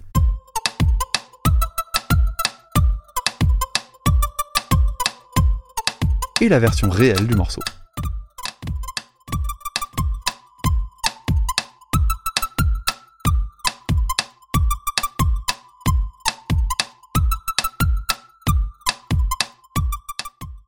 Ces légers décalages ressemblent à ce qu'on appelle du micro-rythme, c'est-à-dire une façon de jouer les notes très légèrement en avance ou en retard. Mais quand je parle de légèrement, c'est vraiment très légèrement, puisqu'on est dans l'ordre de 20 à 50 millisecondes environ, ce qui est extrêmement difficile, voire impossible, à transcrire de manière claire sur une partition. Et quand bien même on écrirait les choses avec des quadruples croches pointées pour le plaisir, ça serait quasi impossible à reproduire exactement.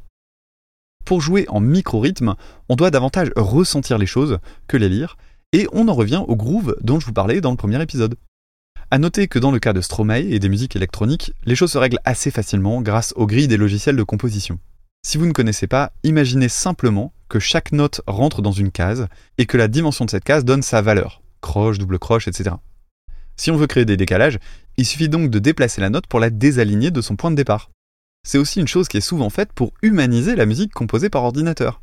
Il existe des fonctions intégrées pour générer des retards et des avances de façon aléatoire, car personne, en dehors d'un ordinateur, ne joue réellement au millième de seconde près.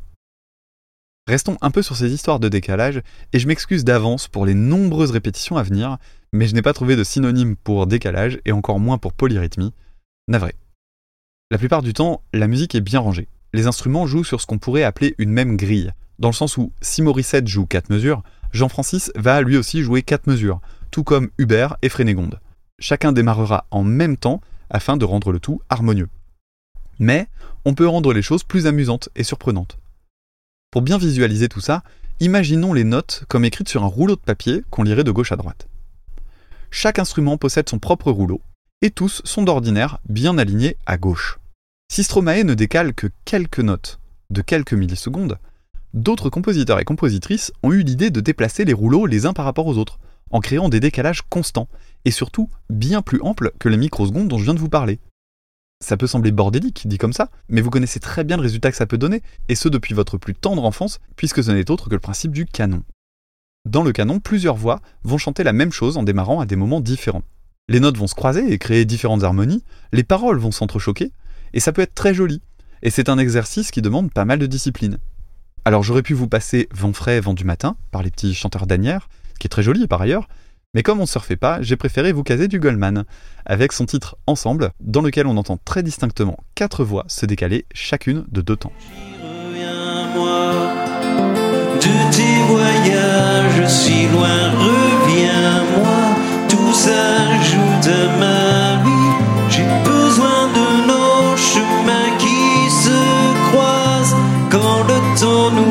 Ensemble, tout est plus joli. Reviens-moi. De tes voyages si loin, reviens-moi. Tout s'ajoute à ma vie. J'ai besoin de nos chemins qui se croisent. Quand le temps nous rassemble ensemble, tout est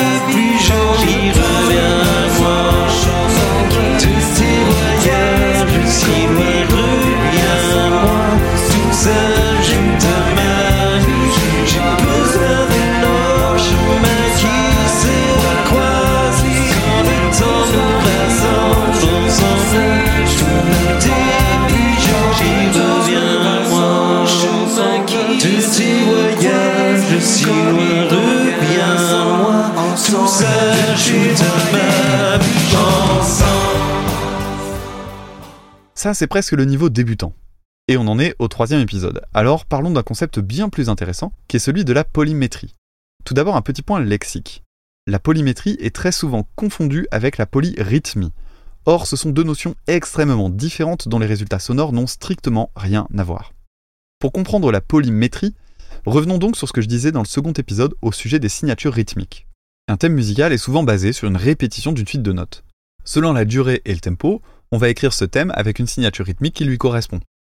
Ainsi, si je joue en croche un thème composé avec 16 notes, ça donne un ensemble de 8 noirs, soit 2 mesures en 4-4. Voici par exemple une boucle de 2 mesures en 4-4 que j'ai composée avec mes petits doigts.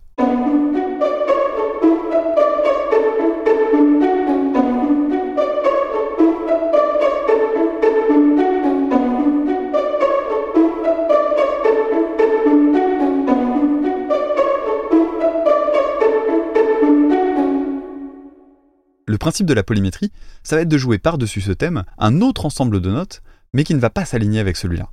Autrement dit, il faut une suite de notes qui ne soit pas un multiple direct de 16, car dans ce cas-là, tout s'alignerait parfaitement. Excite donc les suites de 4, de 8, de 16, de 32 notes. J'ai choisi de composer une petite suite de 5 croches. On est donc dans une mesure en 5-8.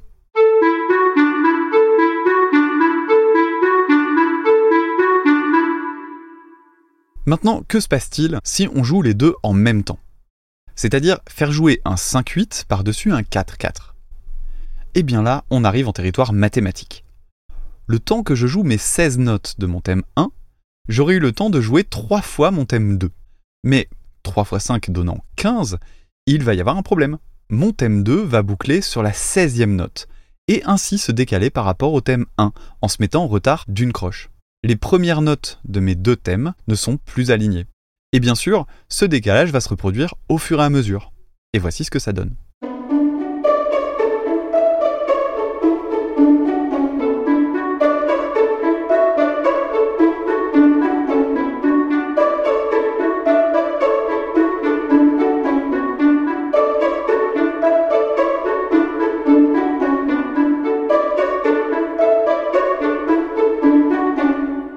La question est quand est-ce que tout va boucler de manière synchrone de nouveau?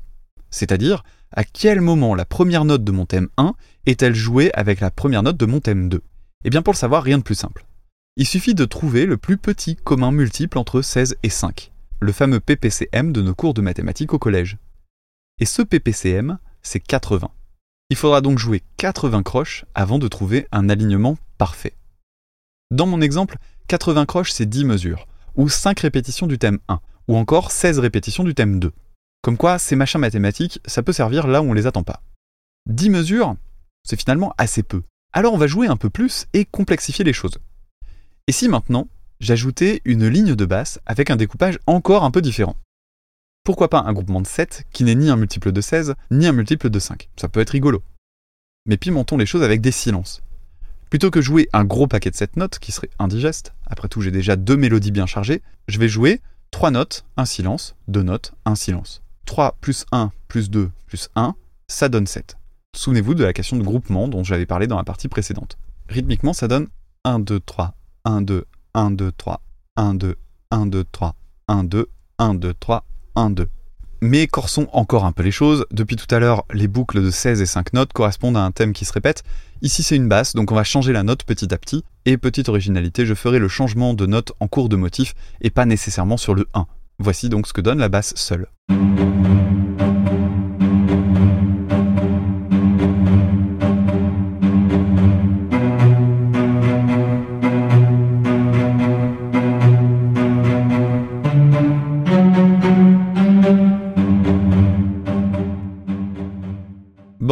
Et maintenant écoutons ce que ça donne avec tout le reste.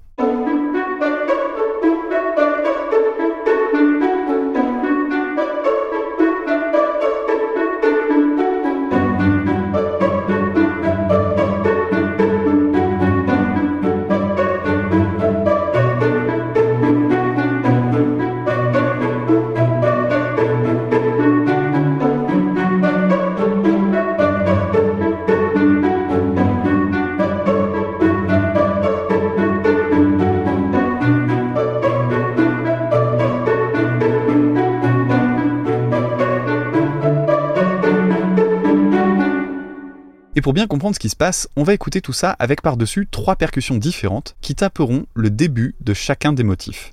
Ça va mettre en évidence les décalages progressifs, vous allez voir c'est intéressant.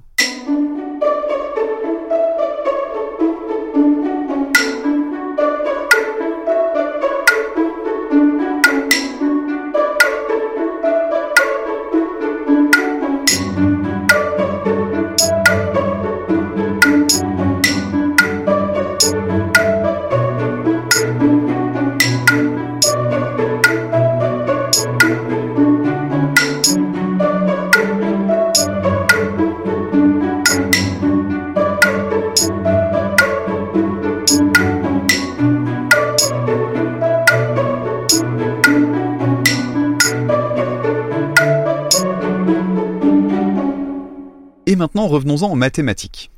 Quel est le PPCM de 16, 5 et 7 Eh bien, c'est 560.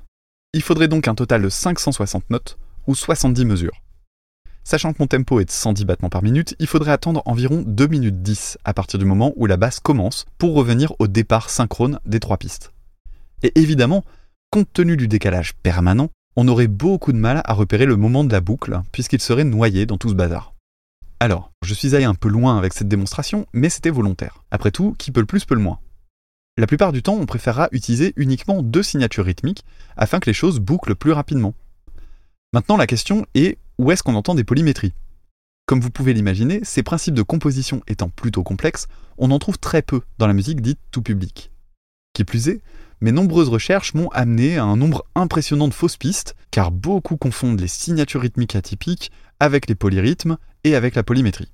En gros, ça sonne bizarre, je colle dessus un nom bizarre. Le seul exemple vraiment pop que j'ai trouvé date de 1980 avec les Américains de The Cars et leur titre Touch and Go.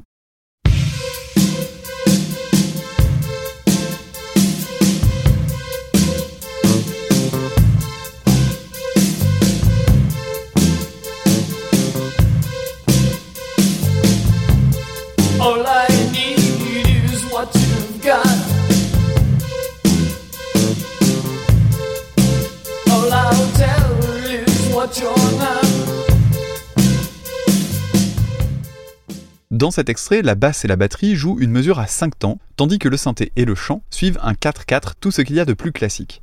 Et effectivement, ça donne un effet un peu curieux, qu'on imagine assez mal en radio, mais le titre a plutôt pas trop mal marché au Canada et aux États-Unis, sans pour autant non plus atteindre le top 10, ni même le top 20 du Billboard, puisqu'il s'est hissé à la 37e position.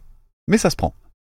Alors évidemment, en partant de ce constat de rareté relative, je suis plutôt allé chercher du côté des musiques un peu moins grand public. À ma grande surprise, je n'ai pas trouvé de polyrythmie très pertinente en électro, alors que les modes de composition le permettent bien plus facilement qu'ailleurs, surtout aujourd'hui avec les logiciels de composition où tout se fait en posant des repères sur des grilles. Je vous propose donc d'écouter un autre titre de Paper Mice qu'on avait entendu à la fin de la précédente partie, ici avec leur morceau When Bugs Cry.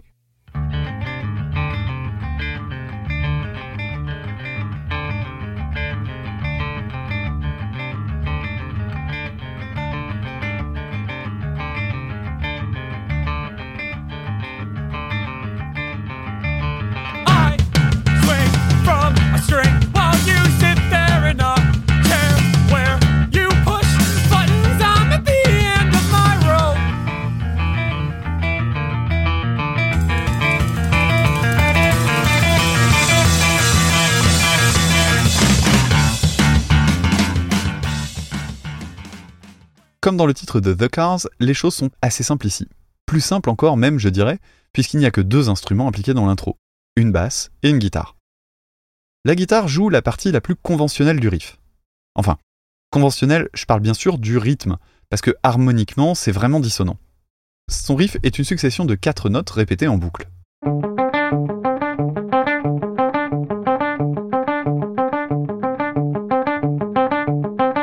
La basse est quant à elle beaucoup plus intéressante, puisqu'elle va permettre d'aborder un point important, qui est celui de l'accentuation. Dans un riff, on peut choisir d'accentuer certaines notes, c'est-à-dire les jouer un poil plus fort que les autres. On peut choisir d'accentuer un peu ce qu'on veut, mais généralement, et particulièrement dans ce cas-là, on va mettre l'emphase sur le 1. Et comme les 1 de la guitare et de la basse ne s'alignent pas, les accents de la basse seront décalés avec ceux de la guitare. Ces accents sont particulièrement intéressants quand on veut comprendre comment les choses sont construites. Voici ce que donne la ligne de basse en solo, qui joue de son côté des ensembles de 5 notes.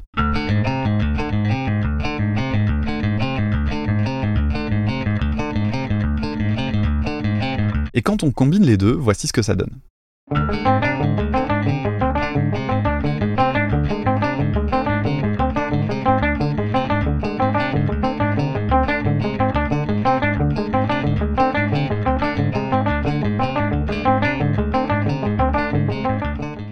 Autre exemple dans un registre un peu plus extrême, avec un de mes groupes chouchous qu'on dit souvent être un groupe polyrythmique, alors qu'il ne l'est qu'à de très exceptionnelles occasions, ce groupe, c'est Meshuga. Dans le morceau Do Not Look Down, on a un riff constitué de 17 doubles croches.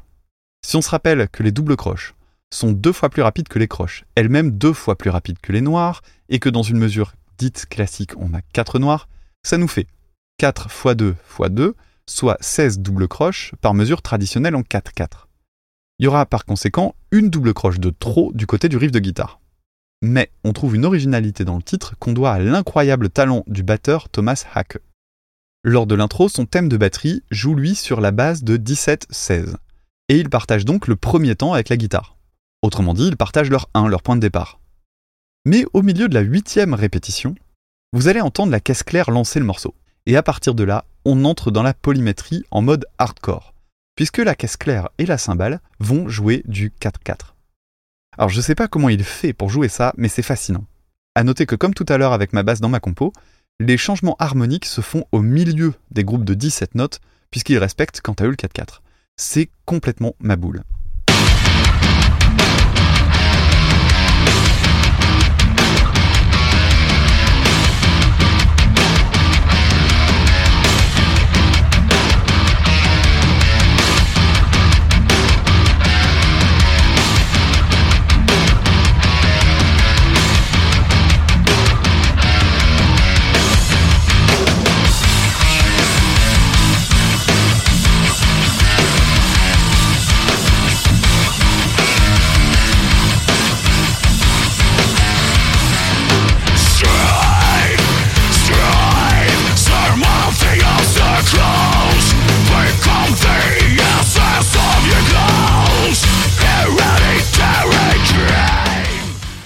Alors oui, ça sonne particulièrement sérieux quand on arrive à du Meshuga et autres, mais comme très souvent, ce genre d'originalité peut soit être au cœur des compos, soit être utilisé comme une épice, pour pimenter un passage plus court, ou même plus rarement, pour faire une vanne. C'est le cas par exemple chez Frank Zappa, dans le titre Toads of the Short Forest, dans lequel il explique en cours de morceau ce que jouent les musiciens. Je vous le traduis et on écoute le passage en question. À ce moment précis sur scène, on a un batteur A qui joue en 7-8, un batteur B qui joue en 3-4, une basse qui joue en 3-4, un orgue qui joue en 5-8, un tambourin en 3-4 et un saxophone alto en train de se moucher.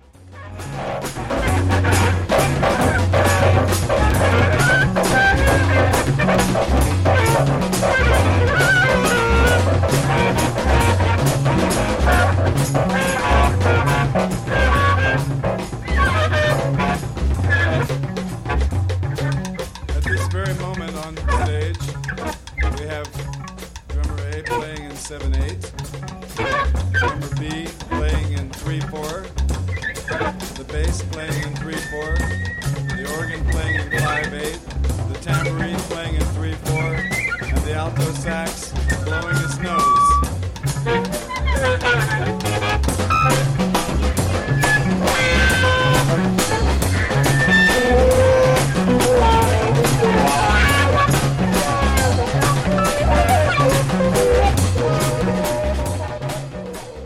Quant à cette idée d'une petite épice dans un plat, on va jeter une oreille au Norvégien de Shining, à qui j'avais consacré un épisode il y a un petit moment maintenant.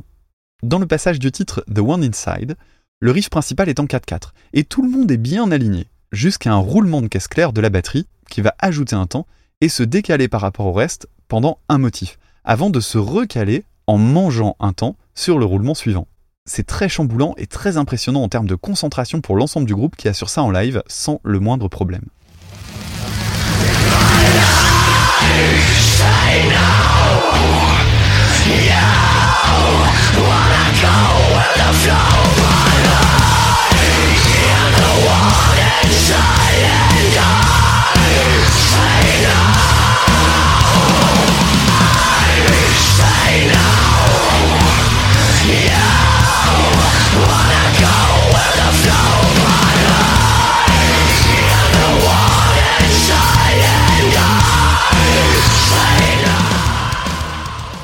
Il y aurait encore quelques exemples à aborder, mais ça ferait un petit peu trop catalogue.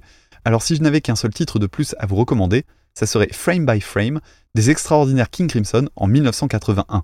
Ici, le décalage entre les guitares est tel que le retour sur le même point de départ se produit après 91 notes.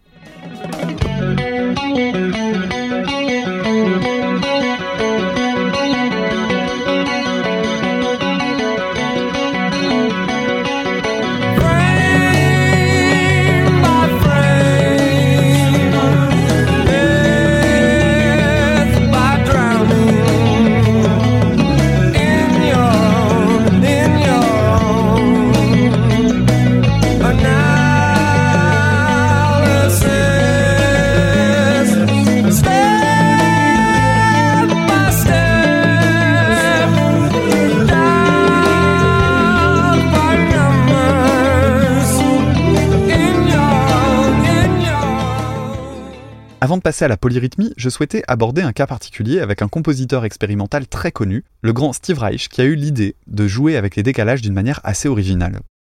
Après avoir assisté à un spectacle de flamenco, il a eu l'idée de composer une musique qui serait jouée uniquement en tapant des mains, à partir d'un concept qu'il a contribué à inventer, le phasing. Le phasing en musique, c'est quand deux voix jouent la même chose en se décalant progressivement. En soi, c'est donc très proche de la polymétrie, à ceci près que le décalage en question ne se compte pas en croche ou en double croche, mais plutôt en millisecondes. Et surtout, celui-ci peut être fluctuant. À la base, Steve Reich explorait cette idée avec des magnétophones, jouant en même temps des bandes dont les longueurs n'étaient pas tout à fait identiques. Mais la composition que je préfère est un peu différente. Il s'agit de Clapping Music, un morceau composé pour deux personnes tapant dans leurs mains le même rythme très simple que voici.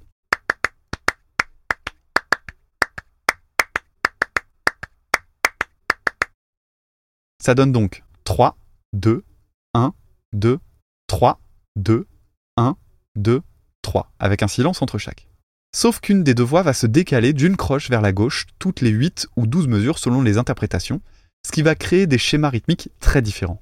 En termes d'écoute, c'est au choix. Vous pouvez essayer de vous concentrer sur un clap ou l'autre, ou alors l'entendre comme un tout. Je vais donc vous passer un extrait que je vous recommande d'écouter au casque, puisque les deux voix seront latéralisées pour mieux comprendre ce qui se passe.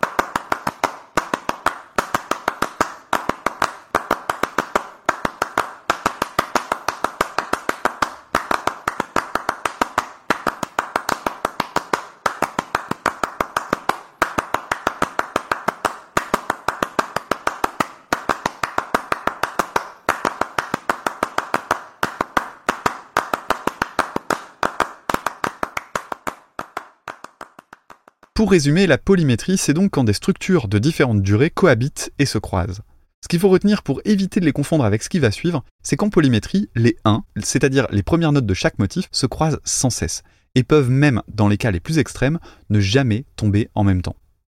Plus on a de polymétrie superposée, plus ces rencontres de 1 peuvent se raréfier, et un petit calcul de PPCM peut permettre d'anticiper ces rencontres. Maintenant, on va passer à la polyrythmie, qui est à la fois proche et en même temps très éloignée de sa cousine la polymétrie, ce qui mène justement à de très nombreuses confusions quand on fait des recherches. Comme je le disais tout à l'heure, la plupart des threads que vous trouverez sur Internet se plantent, même quand il s'agit de personnes plutôt expérimentées qui prennent la parole. Et quand on creuse, on se rend compte que beaucoup de ces sujets datent d'avant 2020. Et en effet, depuis quelques années, des youtubeurs connus de vulgarisation musicale comme Adam Neely, dont je parlais tout à l'heure, Andrew Wang, David Bennett ou encore Yogev Gabay, désolé, ce sont essentiellement des hommes, se sont réappropriés ces notions et plusieurs groupes récents se sont emparés de ces concepts pour créer une sorte de nouvelle vague de musique dite technique. Grâce à tout ça, les erreurs de définition et d'analyse sont aujourd'hui moins nombreuses et d'une certaine manière, j'espère modestement apporter ma pierre à l'édifice. Avant de savoir exactement de quoi il s'agit, on va commencer par écouter une polyrythmie très simple pour voir à quoi ça ressemble. Pour cela, j'ai choisi le titre Fake Empire de The National.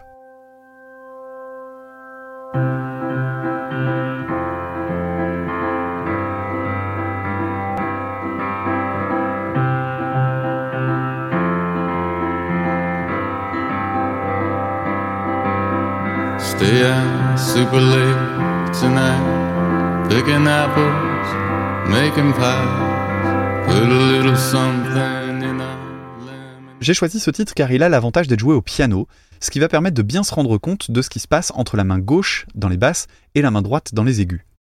Ici, on est dans une polyrythmie qu'on appelle 4 pour 3. En écoutant le titre, c'est clairement la basse qui indique la structure et les changements arrivent tous les 3 temps.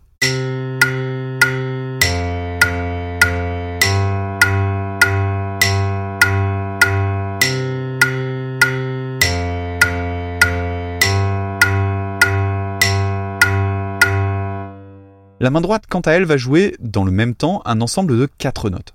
Ça sera donc un petit peu plus rapide, mais le 1 sera commun avec le 1 de la main gauche.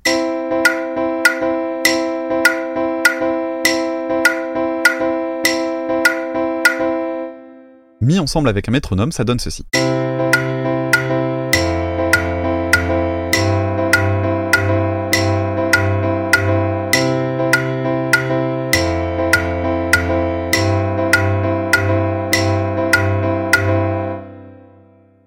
Définir une polyrythmie, on va donc donner deux nombres correspondant au découpage de la mesure par nos deux voix. Celle de référence, ici le 3, sera donnée en deuxième, et on dira donc que celle des National est un 4 pour 3. Attention, ce n'est pas une signature rythmique et il ne faut pas la confondre avec une polymétrie. Ici, pas question de décalage, les 1 s'alignent en permanence.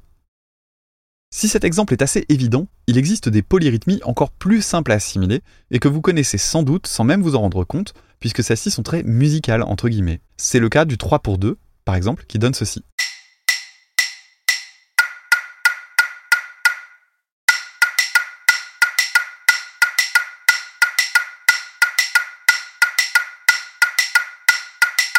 Si vous essayez de taper cette polyrythmie à deux mains, ça ne devrait pas vous poser tant de problèmes que ça, car vous l'entendez probablement de manière globale. Et on en vient à la principale difficulté de cet exercice.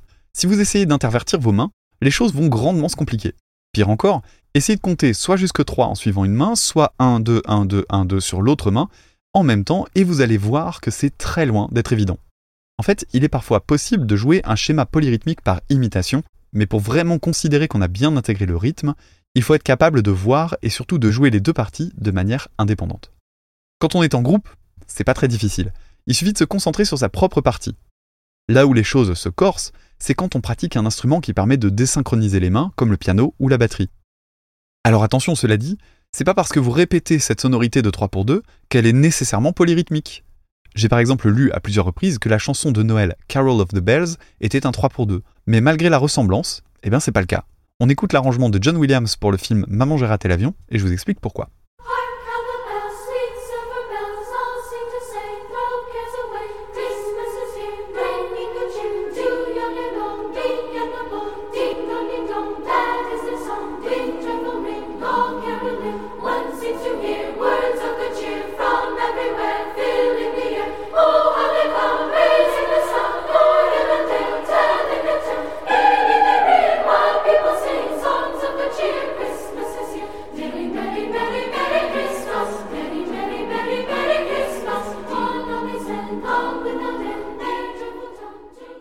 Malgré le fait qu'on reconnaisse bien le pattern, il ne s'agit pas d'une polyrythmie, puisque la mélodie n'est jouée qu'à une seule voix. Finalement, ce n'est rien d'autre qu'un pattern rythmique qui correspond, curieusement, à celui que donne une polyrythmie de 3 pour 2, mais c'est tout. Un exemple que j'apprécie particulièrement se trouve de nouveau dans un titre de Meshuga au niveau de la batterie. Dans l'extrait que je vais vous passer, vous allez entendre distinctement les coups sur la cymbale et des coups sur la caisse claire. Ici, on est dans du 6 pour 4, qui donnera le même effet que le 3 pour 2, puisque le tempo est simplement plus rapide, et le rapport dans ce polyrythme est proportionnel.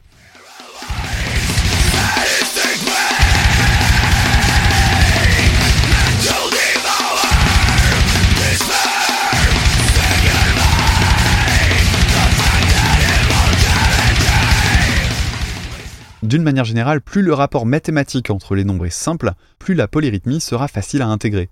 C'est assez simple à comprendre en soi. Considérons une polyrythmie de 8 pour 4. Il y aura 8 notes dans un espace de 4, soit exactement le double. Le ratio entre les nombres, c'est 2. Les notes du groupe de 8 seront simplement intercalées et superposées à celles du groupe de 4. Au final, on n'entend même pas une polyrythmie en réalité, mais juste un découpage en croche, même si rien ne nous empêche techniquement de le considérer comme une polyrythmie. Quand on joue du 3 contre 2, le rapport mathématique entre les deux nombres est 1,5. 2 fois 1,5 égale 3. Rapport plutôt simple. Et c'est la même chose avec du 6 pour 4. D'ailleurs, la polyrythmie qui respecte ce ratio de 1,5, on appelle ça une hémiole. Et si on a inventé un nom pour ça, c'est que c'est plutôt courant. Mais j'avais annoncé la couleur, on est dans le finish de ce triple épisode qui m'a demandé beaucoup de boulot, alors passons aux choses sérieuses. On va écouter maintenant un passage du titre What Happens Now du groupe de rock progressif Porcupine Tree. Dans ce passage, vous allez entendre dans un premier temps la batterie installer un découpage de la mesure en 6 temps. Repérez bien le 1 et concentrez-vous sur la seconde guitare pour repérer de quelle polyrythmie il s'agit.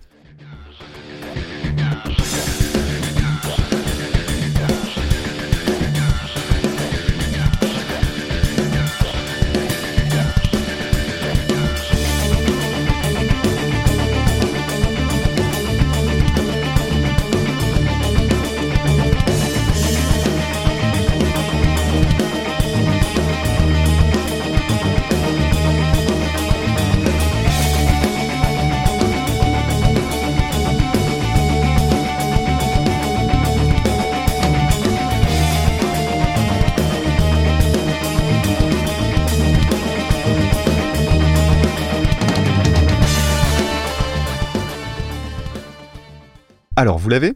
Eh bien, pendant que la batterie joue 6 notes, la guitare en joue 7. On est donc dans du 7 pour 6, qui sont deux nombres très proches, et plus ils le sont, ou plus le rapport mathématique est complexe, plus la polyrythmie sera difficile à jouer.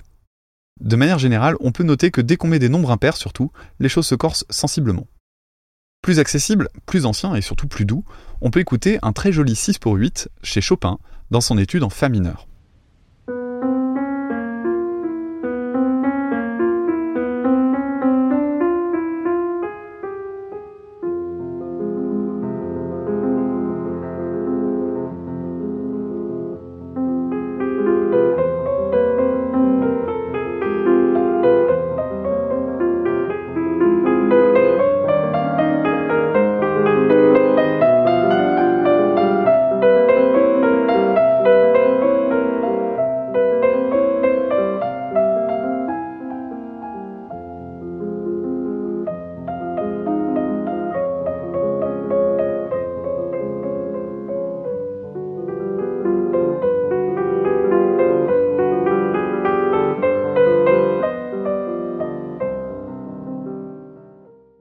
Des polyrythmies assez facilement chez Chopin, notamment du côté de la fantaisie impromptue, un titre très rapide, avec une main gauche qui joue des ensembles de 6 notes, pendant que la main droite joue en double croche.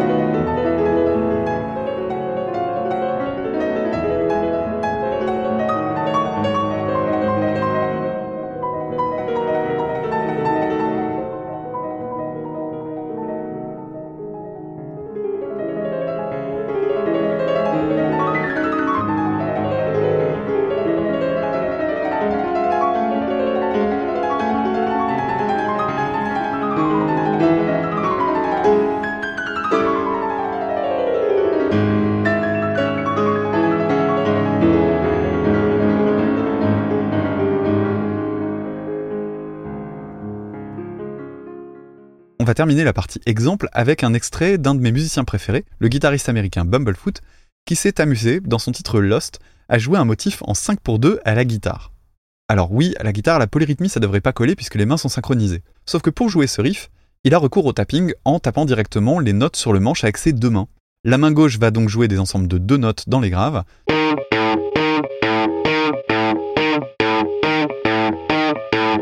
Tandis que la main droite répète des groupes de 5 dans les aigus.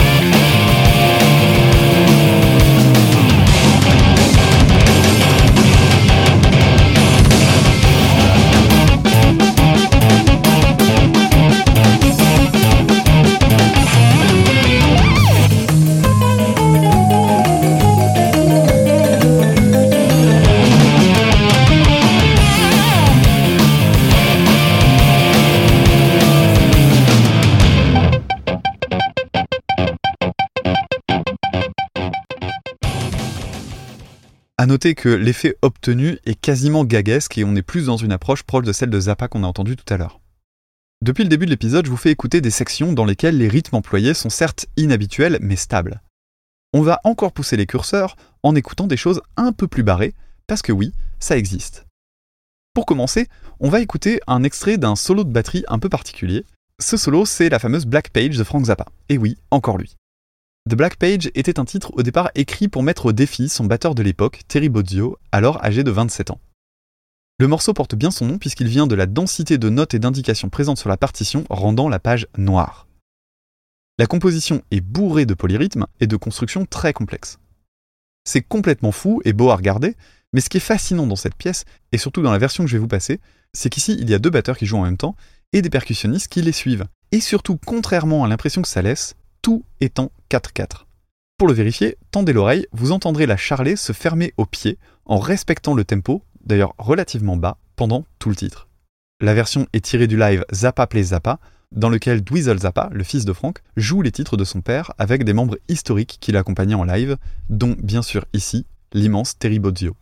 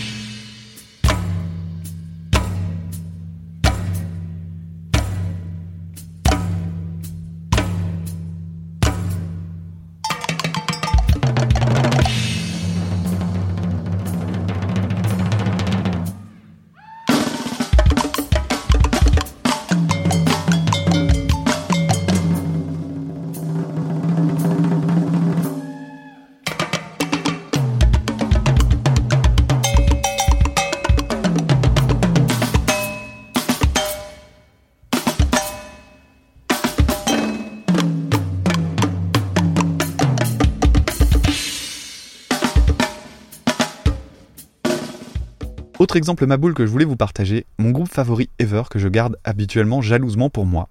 Et oui, parce qu'il fait partie de ces pépites qu'on conserve comme des reliques, mais bon, comme je vous aime bien, je vous le livre. Ce groupe s'appelle Sleepy Time Gorilla Museum, et il est assez indéfinissable en soi. Disons que pour moi, ils sont une sorte de King Crimson en plus torturé et plus agressif. Le passage que je voulais vous faire découvrir se situe à la fin du titre 1997, et vous allez y entendre une montée d'accords dissonants, et chaque marche gravie vers les aigus est accompagnée d'un nouveau découpage rythmique avec toujours le même tempo. Comme dans The Black Page, pensez à prêter attention à la cymbale de la batterie qui marque les temps et qui, elle, reste bien régulière.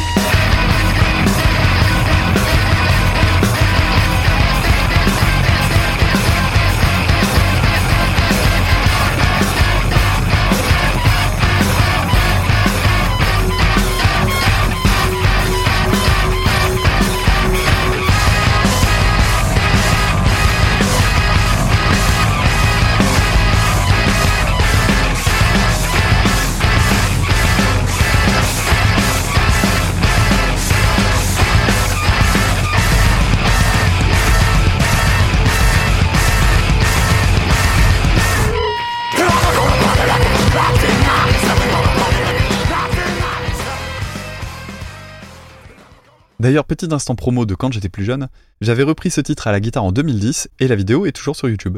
Je vous mets en lien la description si ça vous intéresse. J'en ai presque terminé avec ce long épisode, mais je voudrais aborder un dernier sujet. Depuis tout à l'heure, peu importe l'artiste, tous les titres peuvent être suivis avec un métronome. Autrement dit, tout peut être écrit relativement simplement sur une partition avec précision dès lors qu'on a compris comment tout ça fonctionne. Alors, est-ce qu'on peut aller plus loin encore sans pour autant tomber dans le bruitisme? Parce que oui, ce qui est intéressant avec tout ce qu'on a écouté jusqu'ici, c'est qu'on est bien dans la musique écrite avec des intentions et pas du hasard. Eh bien oui, depuis quelques années, certains groupes poussent les choses bien plus loin en déconstruisant encore davantage la notion de régularité. Tout d'abord, il y a les styles comme le mat rock ou encore le mat core qui portent assez bien leur nom. L'idée maîtresse de ces styles est de casser la métrique habituelle du 4-4 pour jouer avec des mesures asymétriques qui changent en permanence, tout en jouant des rythmiques irrégulières à l'intérieur de ces mesures, voire évidemment des polyrythmies. Dans l'extrait que je vais vous passer maintenant, pas de polyrythme, mais 16 changements de signature rythmique, dont du 7-8, du 13-8, du 15-8, et surtout plusieurs changements de tempo, le tout dans les 40 premières secondes. C'est complètement fou, et autant prévenir, pas des plus accessibles, c'est parti pour Crystal Morning de Dillinger Escape Plan.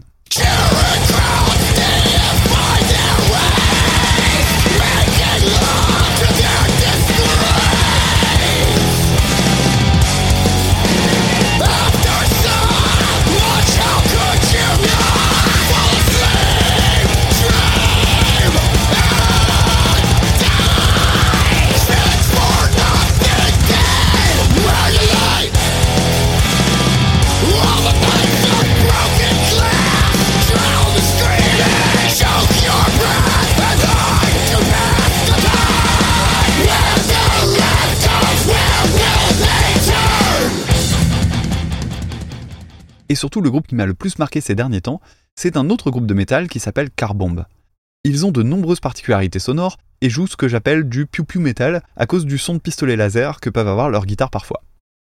Blague à part, on est dans le territoire du métal à tendance progressive, faute de mieux pouvoir définir les choses, et le petit plus, c'est qu'ils ont de nombreuses parties basées sur des changements de tempo avec des accélérations et des ralentissements parfois très brutaux. D'après les interviews que j'ai lues, le groupe compose parfois en utilisant carrément des tableaux Excel. Il joue par exemple à manipuler des mesures avec des micro-coupures comme du 30-32, comme si on enlevait donc deux triples croches. Alors oui, ça fait très nerd de dit comme ça, mais c'est la suite qui m'a intéressé. Le batteur explique que passé un certain stade, l'écrit n'a plus vraiment de sens. Les coupures sont trop courtes dans des systèmes trop complexes. Alors oui, on peut les noter, mais techniquement, on ne peut plus vraiment les lire. Qu'est-ce qu'on fait dans ce cas-là, me direz-vous? Eh bien, on essaie de reproduire le plus fidèlement possible ce qu'on entend, et on s'entraîne encore et encore pour obtenir le rythme voulu.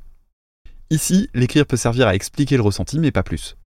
Le titre que je vais vous faire écouter ne va pas aussi loin, mais rien que dans les 20 premières secondes, on a 8 changements de tempo et 9 signatures rythmiques différentes assez complexes, comme du 15-8 ou du 20-16. Bref, Carbomb c'est du sérieux, et c'est le titre Black and Battery qui va le prouver.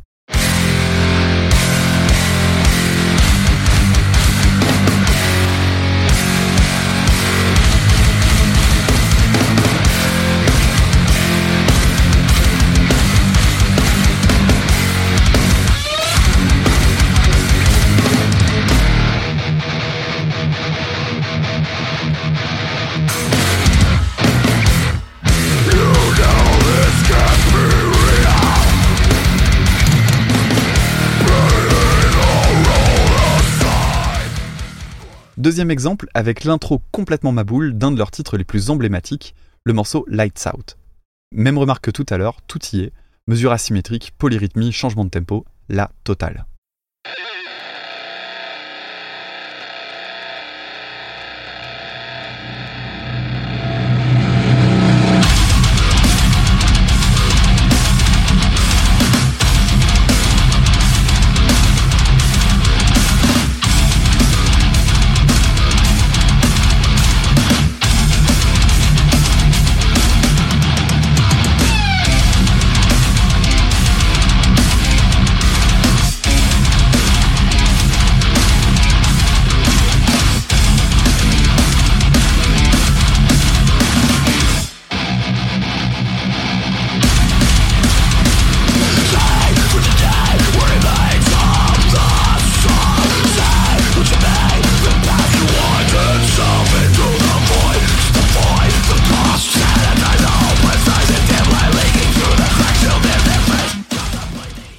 Vous l'aurez compris, il est impossible d'être exhaustif sur le sujet. Ce découpage en trois parties, en tout cas, me semblait être le plus pertinent pour traiter cette question de la manière la plus complète. Et j'ai fait de mon mieux pour être le plus clair possible sans paperboard, ce qui était tout sauf simple, croyez-moi. En tout cas, j'espère de tout cœur que vous avez appris et découvert plein de choses. Si d'aventure vous trouvez des exemples intéressants dans d'autres registres, n'hésitez pas à les partager via les réseaux sociaux en mentionnant l'épisode, je serai ravi d'entendre de nouvelles bizarreries. Si vous suivez mon actualité, vous savez que cet épisode a demandé un temps considérable, alors j'ai un service à vous demander, maintenant qu'on est arrivé au bout. Je vous remercie par avance de partager ce triptyque de toutes les manières possibles afin que ce travail ne soit pas vain. Merci également, même si c'est pénible, de poster des commentaires sur Podcast Addict et Apple Podcast. Et vous pouvez me retrouver sur Twitter, at écoute ça, e c o u t e du bas ca, Instagram, écoute ça podcast, mais aussi sur Discord si vous souhaitez échanger, les liens sont en description. Et si vous en avez les moyens, vous pouvez également faire un don via les plateformes de financement participatif, Utip et Tipeee. Je vous remercie infiniment par avance pour tout, et je vous retrouve le plus vite possible. C'était Dame pour écouter ça. À très bientôt. Salut